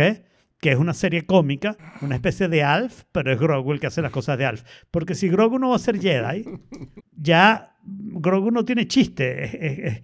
¿Cuánto tiempo va a tardar ese niño en aprender a hablar? O sea, tiene cincuenta y pico de años ya más. Bueno, tiene 50 años. Y, y todavía no sabe decir nada. Coño, Quieres que aprender sea- un año. aunque en 50 sea- años no ha hablado nada y quieres que aprender uno. Aunque sea This is the way, lo debería saber decir. O sea, me parece. O sea, alguna vez debe haber dicho This is the way, porque se lo repiten tanto que ladilla. Pero entonces, el primer episodio fue una pérdida de tiempo. El primer episodio es, tengo que recuperar este robot. Mi por- preocupación es... Ajá. No, no, no, no, sigue, sigue, sigue. tengo que recuperar este robot porque sin él no puedo ir a Mandalorian. Es el único robot en el que puedo confiar. Siguiente escena, se va a ver a, ¿cómo se llama? Botocan, Bocan, la, la- Ujú. la mujer que fue re princesa de, de Mandalorian, no sé qué, no sé qué. Se va a verla a ella, pero no ibas a buscar unas piezas. ¿Qué haces hablando con ella? Habla con ella después de que tenga el robot. Se va a buscar las piezas. La persona le dije, esa vaina no se consigue, como el cloche de mi carro, ¿no? Esa vaina no se consigue, pero te ofrezco este otro androide que no tiene nada que ver con el otro, que no se le parece, en el cual no confías y además está medio echado a perder. Llévate ese. El tipo dice, ah, bueno, ok. Eso ya es el segundo episodio, ¿no? Porque el primero fue nada más eso, ¿no? No se consigue. el- No, el primero fue ni siquiera, no volvió a buscar la pieza, pues. Se fue a hacer otras cosas. En este, busca la pieza que iba a conseguir. Como no la consigue, se mete este androide y entonces se va de una a Mandalor sin decirle nada a nadie. Se va para Mandalor, lanza, lanza el robot, el robot se echa a perder y entonces él va a perseguir el robot, el robot que tiene cero valor y él se va a un lugar que se supone que lo va a matar, se va y, y no lo mata porque la verdad es que el lugar es habitable, pero también es habitable para un monstruo que es más fuerte que Mandalorian, ¿ok? Y lo vuelve mierda al Jin Jin, ¿ok? Eh, lo deja ahí y se lo empieza a chupar, no sé, es una especie de vampiro y entonces lo único que ha hecho Grogu es sacar su, su, su, su ¿cómo se llama? Su, mm, ¿cómo es eso? Su Gokar eh, que flota para volver a la nave, para manejar la nave. Espero que haya sido el robot que maneja la nave, porque si Grogu no sabe hablar, ¿cómo carajo aprendió a manejar la nave si no aprendió a decir this is the way? ¿Ok? Pero bueno, que se va a buscar a Botacan y Botacan sí mata a todo el mundo y hace todo y rescata a Mandalorian dos veces. ¿Qué vaina es esa? ¿No se supone que el tipo era bueno? No, de verdad que... Ah, bueno, el Mandalorian también cazó un cocodrilo, lo cual fue un poquito impresionante, pero más nada, un cocodrilo un poquito grande, como los de Florida, pues. No, no me gustó nada. Exacto. No me gustó nada. A mí es más, sí me gusta. Me parece que está... si la quieres hablar episodio a episodio, no te prometo que lo haya visto, así que algunas veces puede ser que lo termines hablando tú solo. Lo estoy viendo porque no tengo más nada que ver, y entonces, bueno, Apple TV me recuerda, mira, no, episodio de Mandalorian, ok, está bien, dale. Y lo veo, pero no te aseguro que lo vea. Y bueno, tengo cinco días y es probable que no encuentre más nada que ver en esos cinco días, pero no es Claro, porque tampoco ves, tampoco ves Ted Lasso que va a abrir, que va a empezar de ahora. así bueno, que- no veo nada en Apple TV. Me recomendaron Bad Girls. Es en Apple mañana, TV. ¿no? Mañana creo, sí. 17, 17, este viernes. Me recomendaron Bad Girls en Apple TV, que es la historia de mi familia, parece. No sé, no ese sé. sí no lo he visto. Estoy viendo una en Apple TV que está bien chévere, se llama Hello Tomorrow, que está, está entretenida. Es como muy retrofuturista, está súper cool. O sea, la, vibra, los vibes de la serie son buenísimos. Retrofuturista, que es yo retrofuturista. Como los O supersónicos. sea, es, es- Eh. exacto, como los supersónicos. Es si el futuro que, que, que envisionaron en los 50 Ah, hubiera sido el futuro. Es el futuro que se veía, el que creían en el pasado. Yo creo que eso es un juego de mesa. ¿Sí? Hello Sí. World o el futuro que pasado. No, el Hello Tomorrow. Hello Tomorrow se llama. Ah, no sé, ver, yo, estoy, yo, yo voy por el segundo episodio y está bueno. Yo traté de ver Shrinking, pero me aburrió el rato. No está mal, nada mal. Pero no terminé de conectar yo con la serie, no sé. Eh, y con The Mandalorian, a mí me está encantando. O sea, me parece que tiene. O sea, es, es la típica historia de, de- de Star Wars. Está entretenida, tiene aventura. Y tiene los piratas que disparan. Y tiene el tipo en su quest. Y, y el quest es todo místico y misterioso. Y místico y misterioso, se quiere también, rebautizar. pero hay una sola iglesia en el mundo, en el universo. no, Eso lo debería bautizarse en las aguas de Mandalor. Eso lo visto los lo que católicos. Para bautizarse hay que venir a Roma y pagar 3 euros. Sería una renta. Sería, bueno, pues ya tienen bastante renta, no le demos más plata. Y bastante turista, no Este- creo que. Uf. Exacto. Eh, pero a mí me pareció que está divertido, entretenido. Este, Grogu no habla. O sea, a lo que te decía, lo que a mí me preocupa de Grogu es que Grogu tiene como 50 años. Yoda vivió 800, 900. Vamos a poner 800. ¿Ok? Así que 50 años, ¿ok? Es un 16 de tu vida más o menos. ¿Ok? Sí, sí. O sea, Grogu Entonces, es un adolescente. un 16 de una... Dios- Dios- no, pero tiene 5 años, ¿no? Tendría el equivalente en vida humana a 5 años. Y es como, dude, ya deberías estar hablando, papá. Ah, tienes razón, 5 años. Ok, está bien. Hmm. Entonces, pero debería estar hablando, pues, hace rato. Hace rato que debería estar hablando. Sí. Yo te iba a decir que de repente lo que pasa es que se pasan 500 años de bebé, ¿ok? Después se pasan un año, Y adolescencia y juventud, rápido. y el resto es viejo. Claro, es posible. Es posible que sea así. Pues sí. Y bueno, entonces pasamos al plato fuerte. Hoy sí vamos a llegar al tema tampoco. A ver, a par- sí, sí, vamos a llegar. Sí. A partir del quería episodio de hoy, a partir de ahora, eh, spoilers para The Last of Us final, season final. Que además va con el tema, es que van de la mano. Este. ¿What? Eh, Ahora sí me perdí. Capitulazo. claro, Eso debe ser el, eso debe ser el video. capitulazo. Eso debe ser, el- ¿cómo se llama? El video de este tipo que te explica de las El video de que King yo no vi. Ajá, ¿qué piensan? Sí, ¿Qué piensan? Háblenme, cuéntenme, tírenme. A mí me pareció espectacular. O sea, es. eh, o sea, bueno, por muchas cosas, ¿no? O sea, por un lado, la evolución de Ellie de- de- del trauma y cómo va superando el trauma cuando se consigue las jirafas y tal, y vuelve un poquito a ser la ella, no- la, la- la- la ella normal. Pero al final de cuentas, o sea, es, es la escena final o el bloque final del episodio lo que, lo que realmente, digamos, tiene, tiene toda la sustancia, ¿no? Punch. que es la decisión de Joel, o sea, Joel convirtiéndose en un monstruo, ¿ok? Pero, pero a su vez reaccionando monstruo? como papá, pues, ¿no? Claro que en un monstruo, o sea, mató un poco de gente, ¿ok? Y le mintió en, en- en- en la cuestión fundamental a Ellie. O sea, es que tomó todas las malas decisiones de coñazo por defenderla y protegerla. Entonces, por las buenas razones, tú lo puedes entender. No, pero no, o sea, ¿es justificado o no? Ese es el debate moral. Aquí, eso es lo que vamos a hablar hoy, ¿ok? La perspectiva de Marlene es una perspectiva colectivista. Esta niña está aquí para salvarnos a todos. O sea, ma- matamos a uno para salvarlos a todos. La perspectiva de Joel es completamente la contraria, es individualista. El mundo se puede ir a la mierda, yo voy a rescatar a mi, a mi hija. No estoy ¿Ok? full de acuerdo Y con entonces, ese individualismo versus colectivismo está, No. digamos, presente a lo largo del episodio. No, ese no es el problema. Eh, ¿Por qué no podían? Claro ese es hacer- uno de los problemas. No, no, porque no podían hacer uno de los problemas. cosas. Porque no podían salvar al mundo a través de, no sé, lo que le estaban haciendo a Ellie, pero no esconder a, a Joel y mandarlo para la calle. O sea, no escondérsela a Joel y mandarlo para la calle, que le dijeron, acompáñalo Porque el problema para es que- la calle eh, y, y lo dejan ahí tirado. Y cualquier Porque- cosa lo matan. porque sabían, sabían que Joel no iba a aceptar que que, mataran a. Ellie. Ah, eso es lo que estaban haciendo, acompáñalo hasta la calle y déjalo ahí tirado. No, no, no, no. Pero ¿por qué estaban haciendo eso? Porque había que sacarle medio Ellie no se cerebro a Ellie para extraerle una célula para poder reproducirla Claro, en hay un que petri sacarle el cerebro a Ellie. No el cerebro completo, un pedacito nada más, pero que ya lo necesitaba para un vivir. pues. pedacito, pero, o sea, Ellie se muere en el proceso. Ellie se va a morir en el proceso. ¿Ok?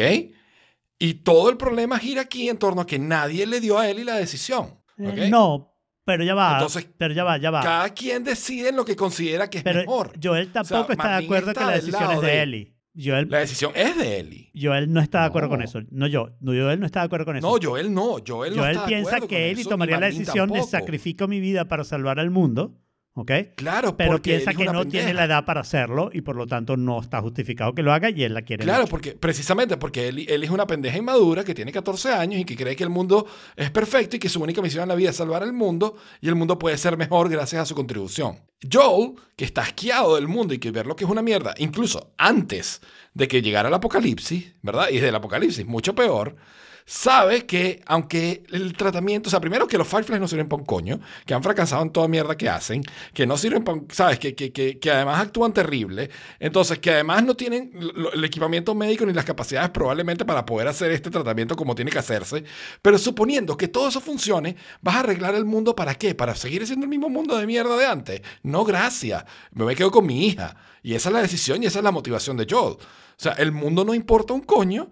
Mi, yo, mi rela- la, la relación que yo tengo con esta niña Bueno. es lo más importante. Lo estás poniendo, Ok. quiero, quiero ir a la opinión de Jorge, porque quiero aquí, eh, lo estás poniendo un poco trivial, en el sentido de que no es tanto razonamiento, es una decisión más emocional de yo no voy a volver a perder a Claro. mi hija. Sí. Ya perdí a mi hija una vez, no va a volver a pasar.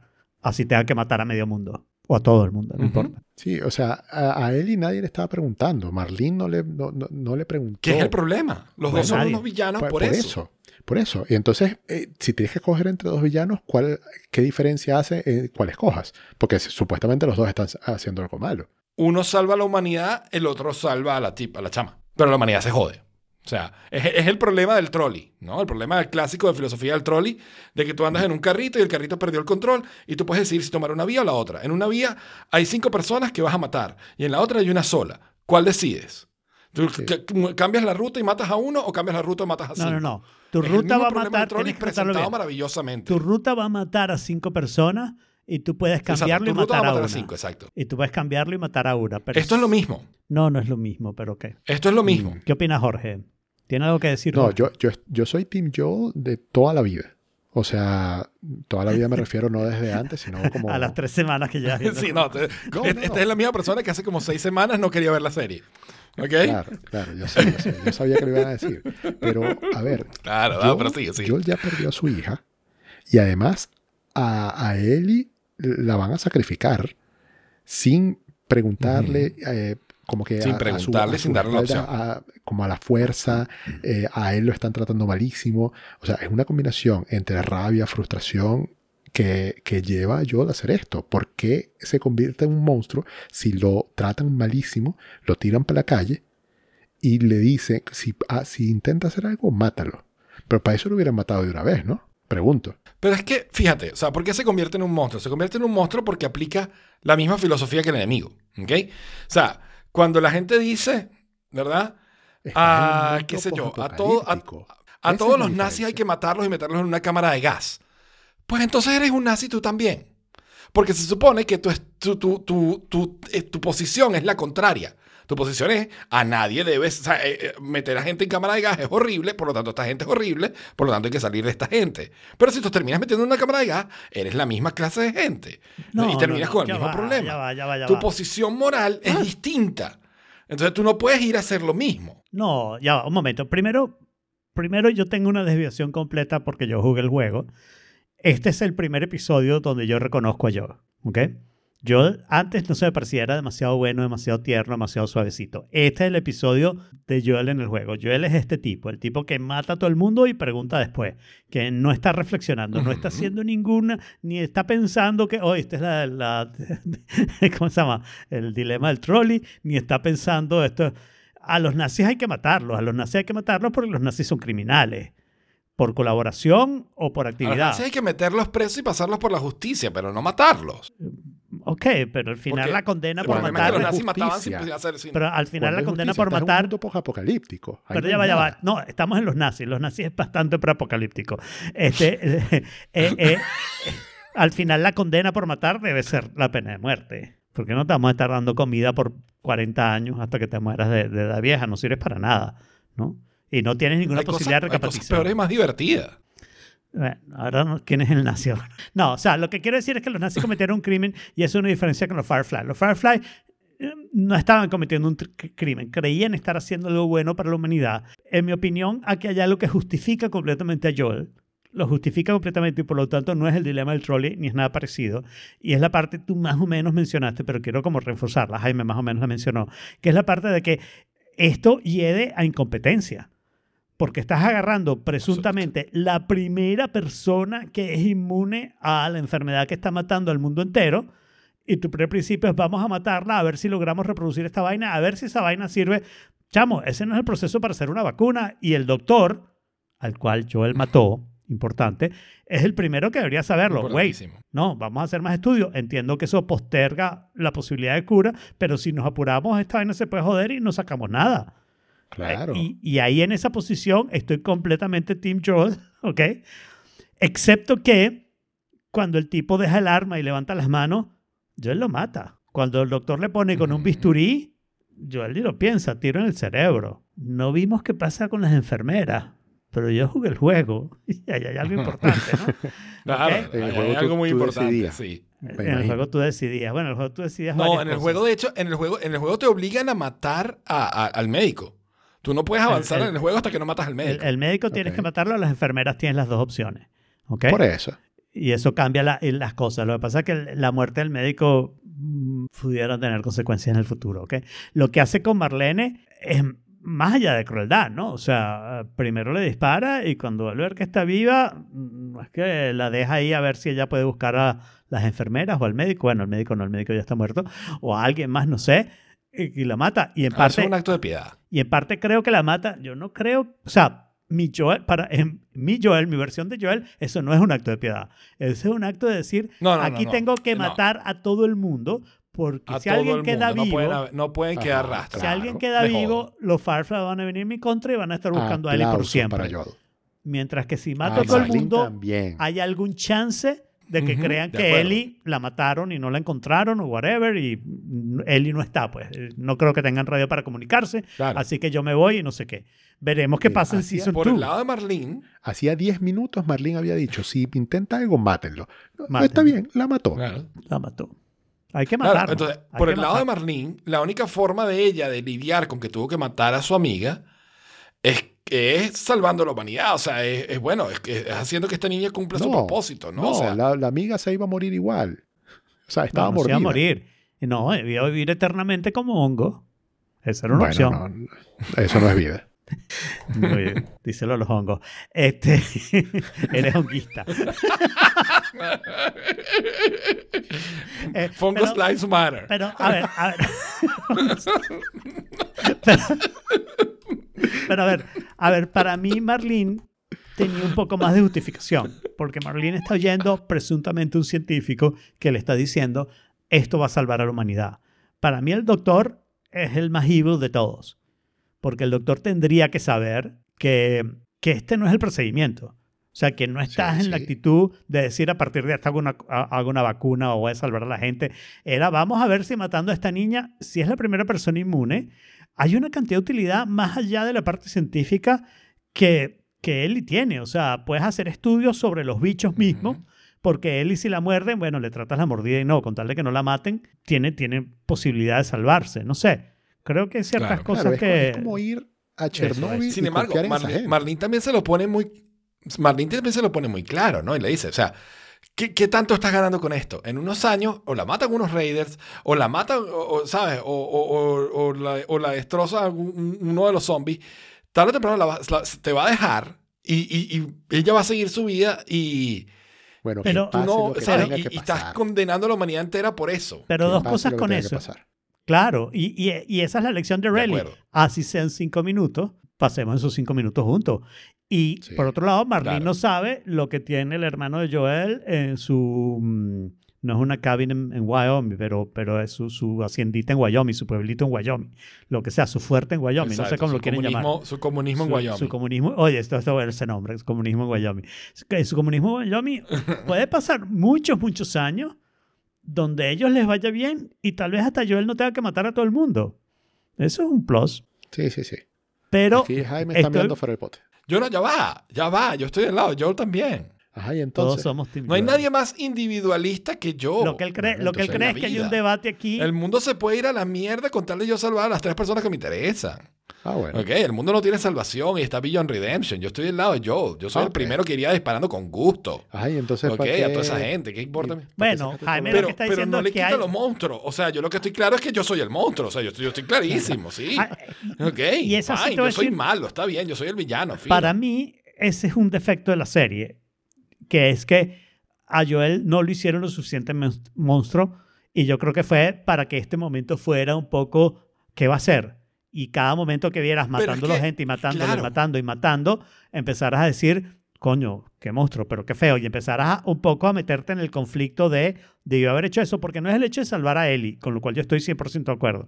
Es el hecho Totalmente. de el que se me atraviese lo mato, así no esté tratando de interrumpirme. ¿Ok? Exacto, exacto. Y ese, y ese es el detalle, ¿no? O sea, que él va a matar al que está desarmado, al que no quiere hacer nada. O sea, él va a matar a todo el Porque mundo. está corriendo de espaldas, lo cual Porque no no es defensa puede- propia. Exacto. Porque todo el mundo lo quiere Este- matar a él. ¿Es él No todo el o los mundo. demás? Necesariamente. Claro, pero entonces, pero más allá de eso, luego para mí lo más grave de Joel no es eso. Joel puede matar a quien le dé la gana y ok, está bien, no es, no es lindo, pero ok. Eh, pero es, es la mentira a él. ¿Ok? Ah, Porque la mentira a Eli es donde, Claro. donde él realmente, o sea, a, a la persona que quiere y que adora, y que además ya había tenido la conversación y le dice, él le dice antes, ya que, que ese punto es clave para entender toda la historia, ¿eh? No, no tenemos que ir, nos podemos regresar ahorita y vivimos tranquilos y felices. Y él dice, no, no, no, no, vamos a completar Hay lo que que la hacer. Sí. Porque el propósito de Eli en la vida, para ella, ella, ¿sabes? Todo el peo por el que está pasando, todo el trauma por el que está pas- ha pasado hasta ahora, para llegar ahí es para cumplir ese propósito porque ella tiene que salvar a la humanidad. Y él le quita eso de raíz, de dos formas. Se la quita porque se la quita físicamente porque la está salvando. Ok, tú puedes entender eso desde la perspectiva que lo estás viendo. Pero se lo quita cuando le dice, no, no, no, pero es que habían docenas de personas como tú y ninguno. O sea, todo lo tuyo es cualquier vaina. No, y, atacaron a unos Raiders. Atacaron a unos Raiders y todo el mundo se murió por eso. Y cuando le dice, dime la verdad de lo que pasó, o sea que eh, él en cierto sentido Porque sospecha él que es sabe que es mentira. Bueno, lo sospecha. Sospecha que es distinta Sí, la lo Y historia. decide creerle. Y él decide, no, claro que es verdad, por supuesto. Hay que mantenerse. Claro. Si ya lo dijiste, para adelante. Y aquí lo único, lo único, o sea, lo correcto. Consejo lo de que yo- relaciones bueno, por no sé si es lo correcto, pero lo que yo hubiera hecho, lo que yo hubiera hecho es, más o menos lo que hizo Joel, no trato de matar a todo el mundo, pero yo lo que digo es, aquí hay que darle la opción a Ellie de decidir. Entonces, saquen choice. a Ellie, pregúntenle si ella está dispuesta a sacrificarse por la humanidad. Pero, eh, Yo le voy a explicar que la humanidad es una mierda, que no sirve para nada, que el mundo va a ser igual a un caos después o peor, yo le voy a que, explicar que, esa vaina no no, tiene es ningún sentido y que científica. mejor vivo. Pero en manos de quién Que eso no es científico, que esta gente no a sirve para un coño, sacrificarte que por la humanidad. ¿En manos de quién? No, No y la otra pregunta, sacrificarte por la humanidad en manos de los rusos esos de Chernóbil a, a que hay alguna parte con más Exacto. eh, experiencia o Exacto, y eso también se lo, eso también hay que explicárselo a Eli y que ella decida. ahí. Y en ese caso Ah, va a ser 14 como, bueno, pero es su vida, es su Ay, vida. A los No. 10, a los No 8, lo a los sé, 5 no lo o a los sé. 35 No, es su vida. Yo hubiera dicho hay que esperar a la mayoría de edad. Yo también le hubiese mentido a Eli. Así te lo digo. Y pa'lante. Y, Y- y defendiendo esa vaina. Y Jaime, ¿y qué tal si una vez que matas al doctor ya no hay más opción? No hay más opción de qué. Claro, o sea, por eso yo no hubiera matado al doctor. Que no hay más doctores, dices tú. Pero, ok, Bueno, no hay más No, por lo doctor menos no que, que sepa tenga lo suficiente porque este era el big experto tanto en operaciones Exacto. cerebrales como en Pero de los rusos. cómo sacar hongos de los... ¿Cómo? de los ¿Rusos? rusos. de los rusos, los Fireflies. Sí. Fireflies. Sí, o sea, de, de- de los wirchos eso. O sea, eso, eso parecía el Chernóbil. Bueno, eh, eh, A mí, o sea, una, una cosa que me dio mucha risa es que el, el- el- el hospital está en el último estado, la vaina es poco apocalíptica, pero, Pero- ella la tienen en cirugía pediátrica. Bueno, porque es una niña de 14 años. Hay que tenerla Me con dio risa consideración, pues. Yo supo, aquí dice cirugía pediátrica, por aquí es. Muy bien. Por aquí es. Exacto. No. Todo lo que hizo yo en este episodio es de aplaudir y yo hubiese hecho exactamente lo mismo en su lugar. Yo El- no el sé si episodio no, de aplaudir fue- a mí no me parece. El episodio pasado fue la épica de Ellie y este fue la épica de Joel. Yo hubiera tratado de A mí, matar menos en gente este y de rescatar a, a- a Ellie y escaparme con ella a un lugar donde no me vieran en vez de voy a matar a todo el mundo y no sé qué. Me parece que hay demasiada... Yo hubiera dado, o sea, yo lo que hubiera hecho como yo es eso, darle la opción a Ellie, tratar de darle la opción a Ellie, dentro de lo posible. Y si ella decide sacrificarse por la humanidad, yo me suicido. Como hizo Sam con, con el hermanito, ¿no? O, el, ¿sabes? El otro con Sam. Sam, es el, Sam era el hermanito, el otro, no me acuerdo cómo se No, llamaba. el hijo, el hijo. Henry Sam. No, era, era el hermano. Era hermano. Henry Hermano, Sam era era hermano. el hermano. sí. Henry Sam era Ah, hermano. yo pensaba que era el hijo. Sí. Eh, Henry era Sam, exacto. Como hizo Henry con Sam. ¿Ok? Dice, mira, o sea, él salva, él salva a Ellie, ¿no? sin saber quién es Ellie ni por qué, pero o sea, él se da cuenta que este Bueno, niño salva a Ellie porque perdido, ya el otro lo está mata, perdido, Pero no claro. puede vivir con esa decisión y se suicida. Claro, pero. Es lo mismo que yo hubiera hecho yo. Mira, decide, ¿te vas a sacrificar por la humanidad? Bueno, yo también me voy. Porque yo no, la vida no merece vivirla si tú no existes. No. Em, No. Eso es lo que yo considero que se ha debido hacer. Ahora, pues en esa situación primero había que salvar a Ellie al costo que fuera. En este caso yo creo que él además pagó más de lo necesario. Me refiero a que mató gente que no tenía que matar. Claro, a mí me da mucha rabia en el juego que, o sea, el médico al fin y al cabo es, es un doctor viejito y lo que tiene es un bisturí. Me da un poco de rabia que no haya ninguna opción sino matarlo, ¿no? O sea, a mí me parece Pero primero... está bien, o sea, porque eso no, no está bien. te o sea, pone en el mindset de Joel, ¿no? claro, O sea, pero es que Joel debería tener la opción de decir, te quito el, el bisturí, te amarro y ya, o te disparan una pierna, te vas a caer qué más hace con un bisturí. O sea, es un bisturí. Si el tipo claro, tuviera una Y eso pistola... es que aquí está muy bien interpretado. Y si el tipo tuviera una pistola, yo entiendo la reacción de te mato porque me vas a matar, pero un médico viejito con un bisturín y yo le tengo miedo. Si yo estoy armado, aclaremos, si no estoy armado sí le tengo miedo, pero si yo estoy armado no le tengo miedo.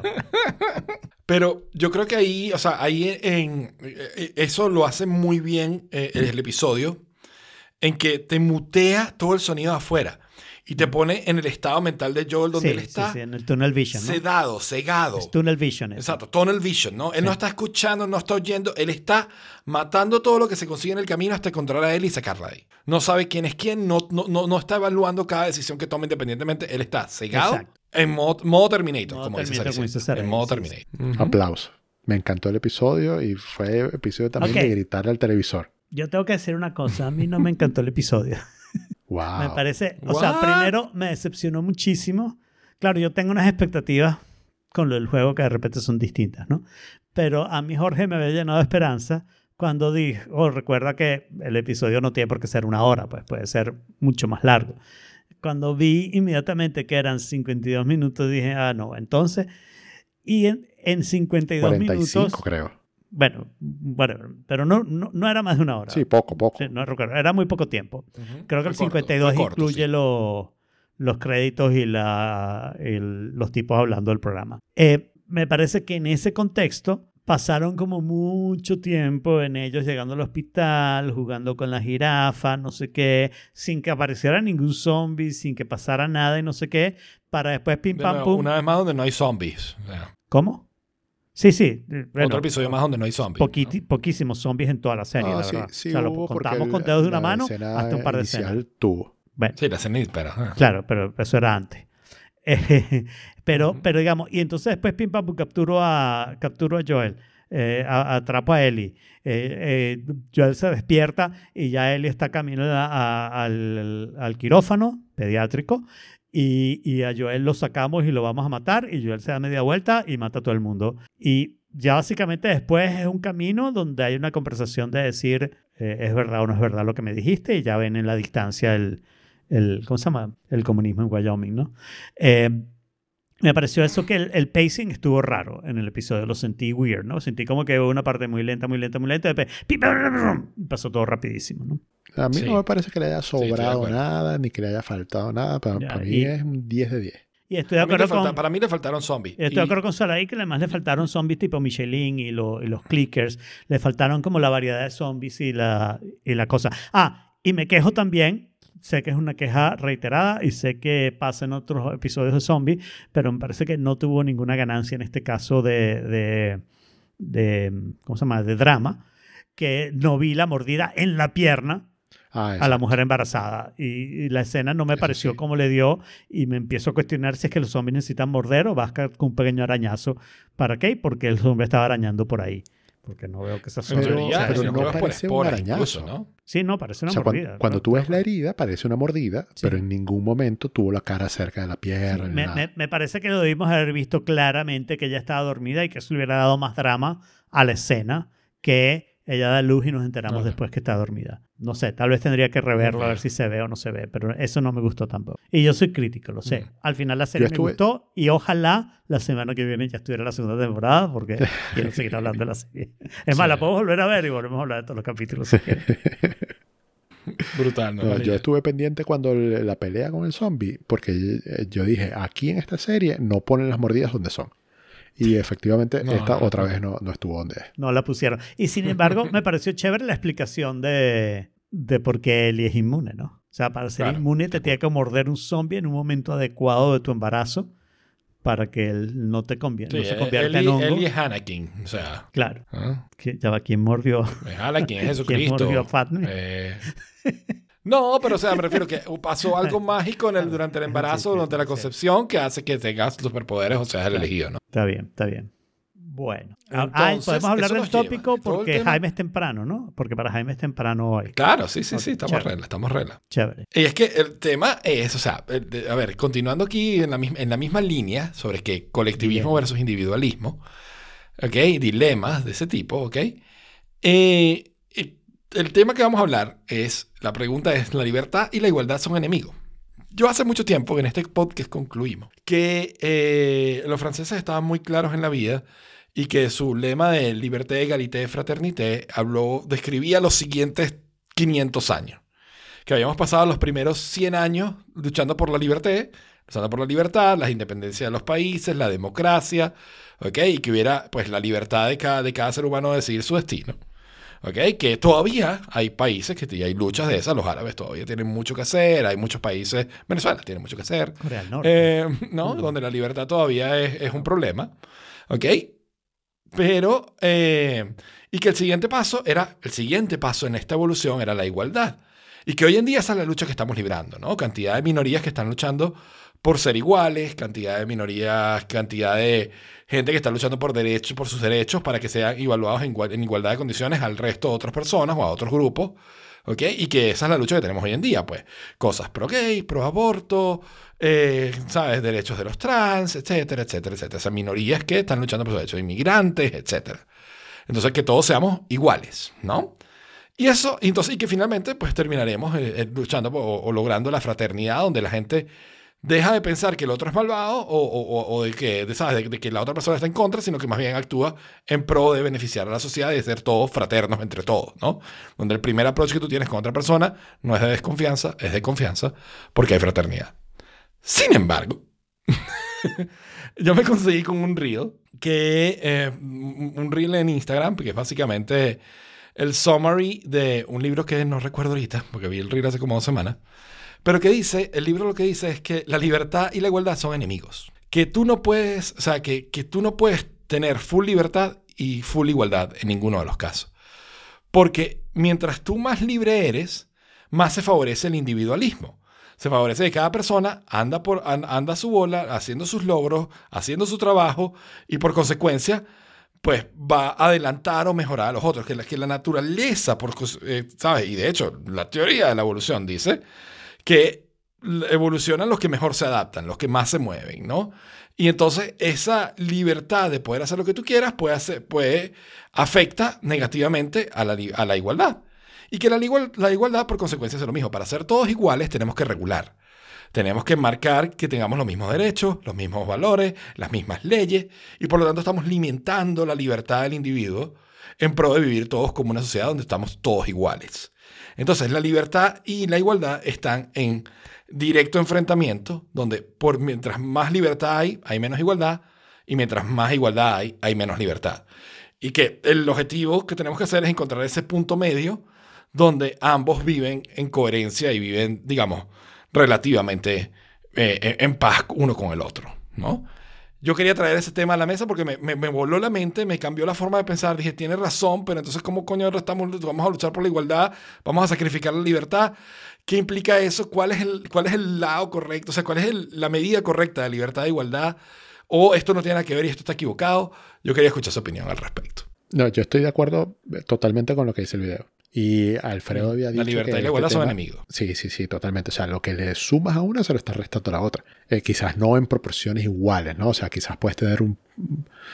O sea, puedes avanzar eh, en ambas cosas, pero llega un punto en que de ahí en adelante sí le estás restando al otro lado.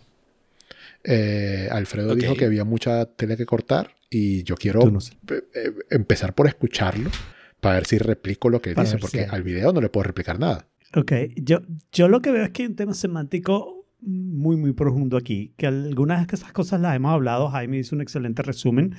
Eh, yo quería decir que un poco cuando vi ese video, mi primer pensamiento como buen teórico anarquista fue pensar, eh, sí, son enemigos cuando no hay fraternidad. Si no hay fraternidad, esas dos cosas se van a enfrentar, ¿no? Entonces, esta, esta idea es un poco sin la parte semántica. Voy a hablar de la parte Oh. semántica después, ¿no? Salva- está salvando a los franceses. Porque mi Bueno, problema era que aquí. Es que, o sea, mi- lo es que los franceses, los franceses genios, franceses nos dijeron idiotas. primero libertad, segundo igualdad, tercero fraternidad. Los franceses es libertad, igualdad y fraternidad. Las tres cosas juntas. Todo a la vez, carajo. Todo a la vez, porque si no, no funciona. Porque es obvio que, Everything, everywhere, all at que, once. que tu libertad, y aquí estoy empezando. Yo creo que esa idea no la voy a desarrollar más para, para no hablar tanto. Ok, La idea de, la idea, si tienes fraternidad, es mucho más fácil conseguir igualdad con libertad, porque Claro. no estás limitando tu libertad, sino que estás utilizando tu fraternidad para mejorar la condición del otro, para ayudar al otro viéndolo como alguien que no es tu enemigo, que no es tu rival, que no estás compitiendo con él, sino como un ser humano que tiene unas necesidades distintas a las tuyas y de repente te es muy fácil colaborarle o te es posible colaborarle con algo de sacrificio, pero la fraternidad hace que tengas el deseo de hacer esa parte, ¿no? De vivir en comunidad. Sin fraternidad, la vida en comunidad es imposible, ¿no? Porque si no tienes buena voluntad hacia los demás, lo que vas a La tener pleito. fraternidad es la pleito, clave. pleito, es- pleito. o sea, Es lo importante. la Es fraternidad más, es, el jabón. si, si, si Claro, tú pudieras ¿cómo tener solo fraternidad, si tú pudieras tener solo fraternidad, al final tendrías libertad e igualdad, ¿no? Porque ¿quién va a ser dictador si siente que todos los seres humanos son sus hermanos y son su familia y no sé qué, o qué tipo de dictador va a ser una persona que es así, va a ser tremendo, súper buen dictador, pues, va a ser súper cool con todo el mundo, va a ayudar a todo el mundo. Anakin. Bueno. Anakin quería hacer eso, dice. ¿Sabes? claro. Cuando él habla con, Pero- con Amidala y le dice, No, Simón debería haber alguien ¿no? que se encargue de ponerlos a todos de acuerdo para el bien de todo el mundo. Y ella, y ella le dice, pero eso suena burda a dictadura. Claro. Y dice, ¿quién va a ser? ¿Vas a ser tú? Y dice, bueno, Bueno, puede ser que sea si yo. No hay otro.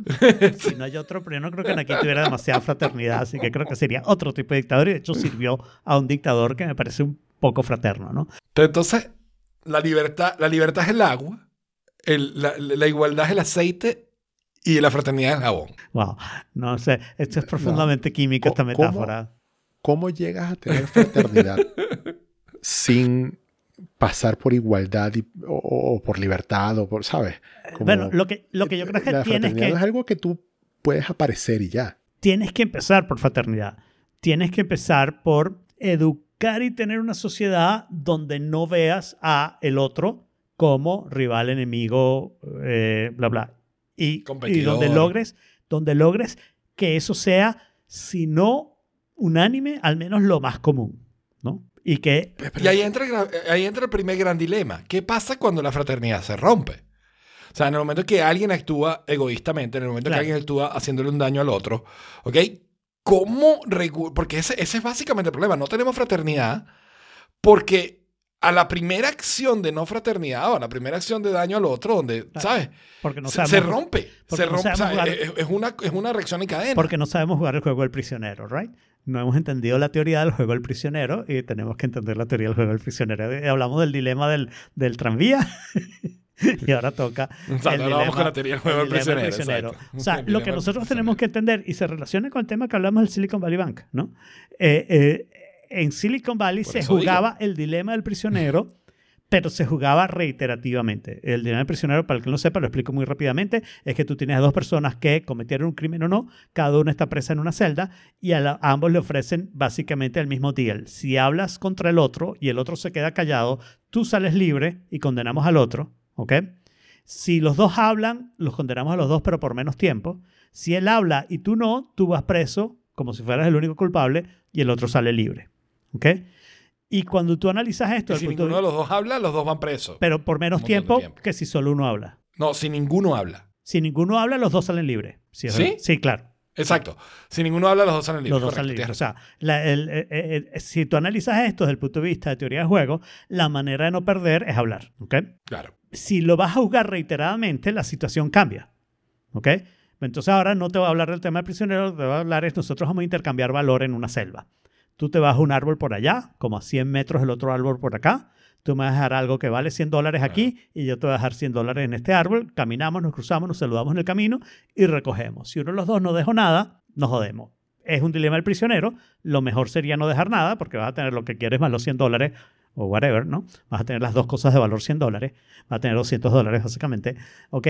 Pero si haces eso, esa persona no vuelve a hacer un trato contigo. Si tienes que hacer esto todas las semanas, pareciera que la mejor estrategia es, y esto no está demostrado matemáticamente, pero se han hecho experimentos que parecen demostrarlo, la mejor estrategia es jugar lo que hizo el tipo en el, en- el movimiento anterior. O sea, si vamos a jugar tú y yo muchas veces, yo lo que voy a hacer es lo mismo que tú hiciste el movimiento anterior. Claro. Entonces, si el movimiento anterior me dejaste dinero, Claro. yo te lo dejo. Si no me lo dejaste, esta vez yo no te lo dejo. Y entonces con eso compenso las injusticias si seguimos jugando o en algún momento ninguno de los dos estamos dejando nada y lo único que estamos haciendo es ejercicio caminando los 200 metros de ida y vuelta, ¿no? Y eso me serviría a mí para poder caminar, Claro. para motivarme. Eh, y, y- y ese es el problema central de, de la fraternidad, no en cómo la creamos, sino en lo que la humanidad no ha logrado entender, ¿ok? De, de cómo se empieza por ahí. Mi siguiente problema aquí, que de repente tiene relación con esto, es el problema semántico de qué significa libertad y qué significa igualdad. Porque yo creo que si tú agarras un francés de los que gritaba en la calle con las tetas al aire, libertad, igualdad y fraternidad, no vas a encontrar las mismas definiciones que encontrarías hoy en día. ¿ok? Eh, primero, la libertad, hay unos contextos, hay unos contextos de limitaciones y hay algunas libertades que las tienes pero no las puedes ejercer y entonces qué tan importantes son esas libertades. O sea, ustedes tienen toda la libertad de ir a la luna, ¿ok? Y tienen cero chance de lograrlo. ¿Qué, importa esa ¿Qué tan importante es esa libertad, no? eh, versus eh, en Estados Unidos mucha gente, mucha gente, no todo el mundo, perdón. la segunda enmienda garantiza que todo el mundo puede tener armas. ¿ok? Pero hay unas leyes que dicen, ah, pero estas armas no, y esta gente no, y si haces esto ya no puedes tenerla, y bla, bla, bla, bla, bla. Entonces, por ejemplo, les pongo un ejemplo, y este tiene que ver con el tema de meterme en YouTube en cosas súper enredadas que no he terminado de entender. Por ejemplo, hay muchísimos estados, 26 estados, 25, 26 estados, que tienen una cosa que se llama constitutional carry, que quiere decir que tú, sin decirle a nadie, sin pedir ningún permiso, si tienes una cierta edad, ¿ok? Y recalco, una cierta edad, les voy a dar una sorpresa después, ¿ok? Tú puedes llevar un arma escondida o no escondida y puede ser cualquier tipo de arma, ¿ok? Le voy a poner un ejemplo de un estado que no tiene eso. El estado de Florida no permite constitutional carry. Están tratando de aprobar una especie de constitutional carry, pero todavía está medio malo. En el estado de Florida, si tú quieres llevar un arma, tiene que ser una pistola o un revólver, handgun, un arma de mano, ¿ok? Y tiene que estar escondida y tú tienes que pedir permiso, donde hacen un background check y ver quién eres tú, y tú juras que no eres adicto a las drogas y no tienes problemas de salud mental y otra cantidad de cosas, tú pides un permiso, cuando te llegue ese permiso, puedes empezar a cargar tu, alma, tu arma. Claro, el estado de Florida es un estado republicano y esto suena burro raro, porque el ejemplo que va a dar del otro lado es el estado de Vermont, que es lo contrario. Bernie Sanders, ¿no? Es de Vermont y ganó, fue gobernador de Vermont y es el senador de Vermont o uno de los dos senadores de Vermont, que ser el otro. En Vermont tienes constitutional carry. Puedes llevar el arma que tú quieras, escondido o no. Bueno, hay armas que no vas a poder esconder, pero eso es un problema físico. Las leyes físicas son más difíciles de violar, ¿no? Y la único, lo único que tienes que cumplir es ser mayor de 16 años. En el país donde para beber, ¿ok? Tienes que tener 21 años. En Vermont, estado demócrata, liberal, progresivo, todo lo que quiera, con 16 años ya puedes llevar cualquier arma de la manera que tú quieras, ¿ok? Pero si tienes menos de 16 años, no te preocupes. Con una carta firmada por tus padres ya puedes llevar el arma también. Entonces, ¿cómo llegamos a esa situación? Bueno, la llegamos porque alguien está diciendo eso es lo que es libertad, ¿no? Libertad es yo puedo llevar el arma que quiera sin importar lo que piensen los demás, lo que hagan los demás, ni nada, y lo único que necesito es cumplir una condición mínima. ¿ok? Pero yo digo, no, en Florida tenemos una libertad razonable. ¿okay? El que quiere llevar arma puede llevar un arma, tiene que cumplir unos requisitos y no puede ser cualquier arma. Y a mí eso me parece más razonable que lo que hace Vermont. Estoy diciendo Florida es más razonable que Vermont, lo cual me parece todavía un poquito chocante, pero es la realidad, ¿no? Entonces, el, el concepto de libertad hay que entenderlo bien. Esto trivialmente lo que estoy diciendo, todo esto lo podría resumir tu libertad se acaba donde empieza la de los demás, ¿no? Hay, derechos y deberes, ese es el toma y dame, que la fraternidad debería ser obvio porque si necesitamos anotar todas estas cosas en leyes, nos vamos a tardar mucho y nunca vamos a terminar que es equivalente. Bueno, en eso estamos. Exacto, y en eso estamos, ¿no? Mientras que si hubiera una fraternidad, tú fraternalmente sabrías que no me debo parar en casa de Jorge con un megáfono a ponerle música clásica a, mil por hora. Iba a decir reggaetón, pero... Que, tus hompos no sirven. Iba, a decir reggaetón, pero de repente a Jorge eso le gusta y es un, acto fraterno para Jorge. Pero para otra gente sería reggaetón. Pues, o sea, entonces, eso no lo debes hacer. Y no es que esté prohibido por la ley, ¿ok? Es que, coño, no es razonable. Es, es una actitud hostil ante otro ser humano que no la debes tener por fraternidad, simplemente, ¿no? Yo a veces cuando hablo de fraternidad trato de disfrazarlo hablando de no puedes poner en leyes todas las costumbres sociales. Hay cosas que son costumbres sociales que no necesitas poner en leyes, solamente necesitas hacerlo que sean costumbres sociales y que vea feo a la gente que no se adapta a esas costumbres sociales y cada sociedad entonces adapta una serie de normas que son sus costumbres sociales, dependiendo. Puede haber un pueblo donde todo el mundo le gusta el reggaetón y entonces en la plaza central pone el reggaetón a todo volumen y el pueblo es feliz. El turista pasa y se va. Puerto Rico. Pero el pueblo es feliz. Está bien. Con la igualdad, a mí el problema me parece más grave, porque a mí me parece que los franceses y yo, los franceses y yo, yo y los franceses, lo que queremos decir con igualdad es igualdad de derechos, igualdad de deberes, igualdad ante la ley. Mientras que ahora me parece lo que quieren decir con igualdad es nadie puede tener cosas que yo no pueda tener. Para mí ese es el mensaje del comunismo. Eso, no, eso es, eso es No, no, no, catastrófico, no, eso es socialismo. Claro, pero para mí ese es el mensaje es del igualdad, comunismo, es que es, que es el mensaje de la igualdad, ¿no? Entonces, la solución es, el Estado lo tiene todo y lo reparte igual, que nunca ha funcionado, pero parece que vamos a seguir tratando, ¿no? En todos los países del mundo, por alguna razón. Eh, em, y lo ves en todos los países del mundo cuando critican la eh, desigualdad de bienes, cuando dicen, no, pero es que el 2% de las personas tienen el 80% de los bienes y eso no es justo. Yo digo, eso tendría cero importancia si la persona que menos Claro, tiene en el país tuviera suficiente. tuviera suficiente Tiene para suficiente. vivir cómodamente y no sufrir problemas de salud, problemas de mentales, no tener que tener 50 trabajos, sino que pudiera expresar su creatividad humana, ser un ser humano como fraternalmente deberíamos querer que todos los seres humanos fueran, ¿no? Y, y Y bueno, y entonces eh, eh, la desigualdad monetaria importaría cero. La desigualdad monetaria importa porque tú empiezas a notar que hay gente que viaja en jet y gente que se muere de hambre en el mismo país y tú dices, wait, ¿por qué esta, esta persona muriéndose de hambre? E inmediatamente te volteas y dices, ¿por qué el del jet que le dé comida? Y ahí empiezas a decir, wait, eso no es igualdad, ¿ok? Eso es No. otra cosa, lo que pasa es que Karl Marx nos convenció que eso era igualdad. Por cierto, Karl Marx, gran proponente de que la gente tuviera armas. Por si.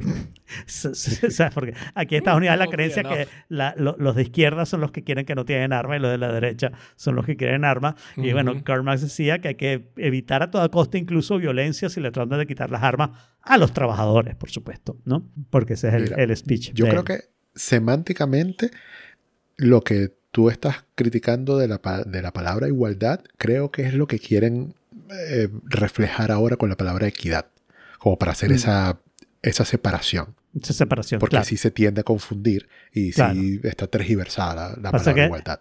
el, el video está en inglés, ¿no? Mm, Yo el creo que sí, reel está en pero con inglés. subtítulos. Y entonces, y entonces usa equality. Ajá. y lo traducen como igualdad. ¿Y Sí. cuál sería No, equity? Equity es, no, equity es una cosa financiera, ¿no? Entonces no tenemos una buena Sí. traducción de esas, pero esa diferencia semántica yo creo que es muy importante. Yo no Sí. creo que la igualdad de derechos y deberes sea eh, enemiga de la libertad de, eh, eh, ¿cómo se dice? Codificada en tus derechos y tus deberes.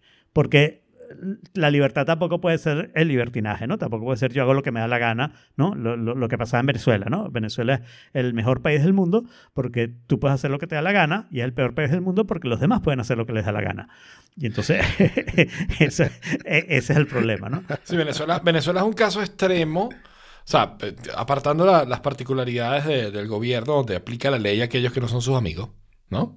Pero suponiendo que todos somos amigos del gobierno, ¿ok? Es, es- es- o sea, es, es un lugar donde no hay ley, Claro. ¿ok? Donde tú puedes hacer lo que te dé la gana y pagando suficiente a quien tengas que pagarle, sales de cualquier embrollo, ¿no?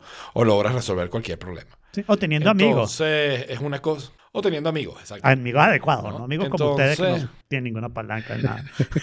Exacto. Que salimos Exacto. huyendo.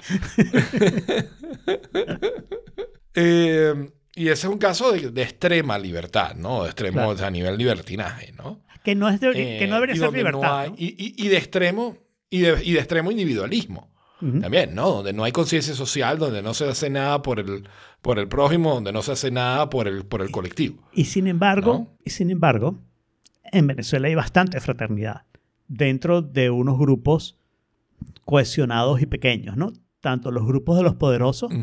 que se tratan bastante bien entre ellos, como en los grupos de gente muy pobre que saben que si no se ayudan después no reciben ayuda y tratan como de, de crear comunidades, ¿no? Con dificultad porque como nada funciona, todo es un peo.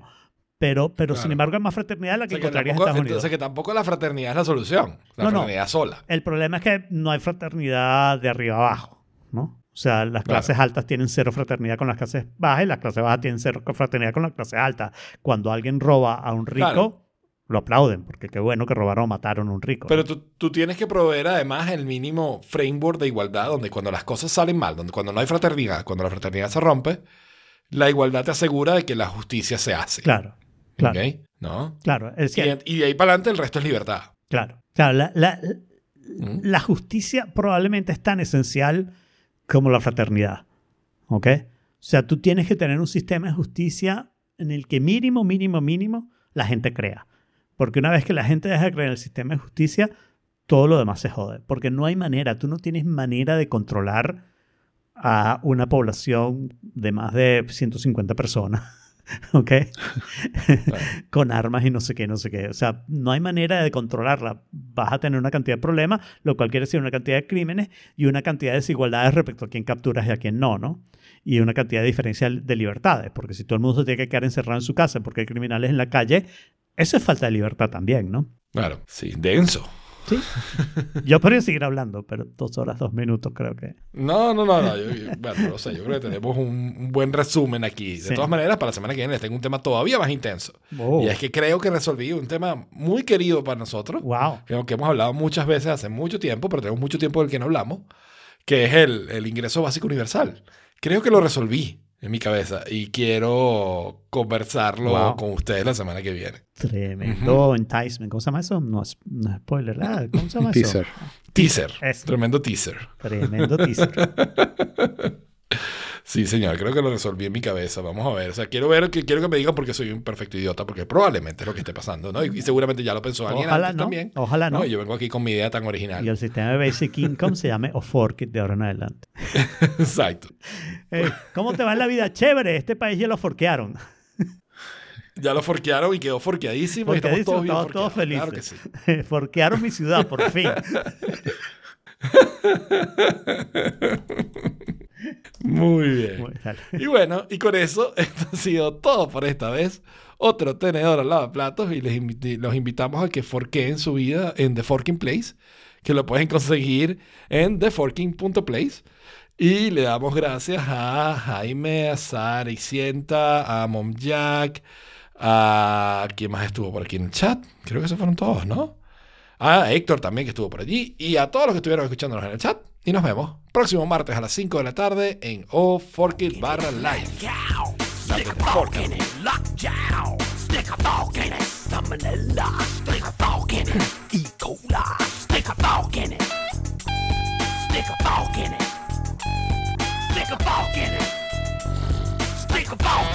It's done.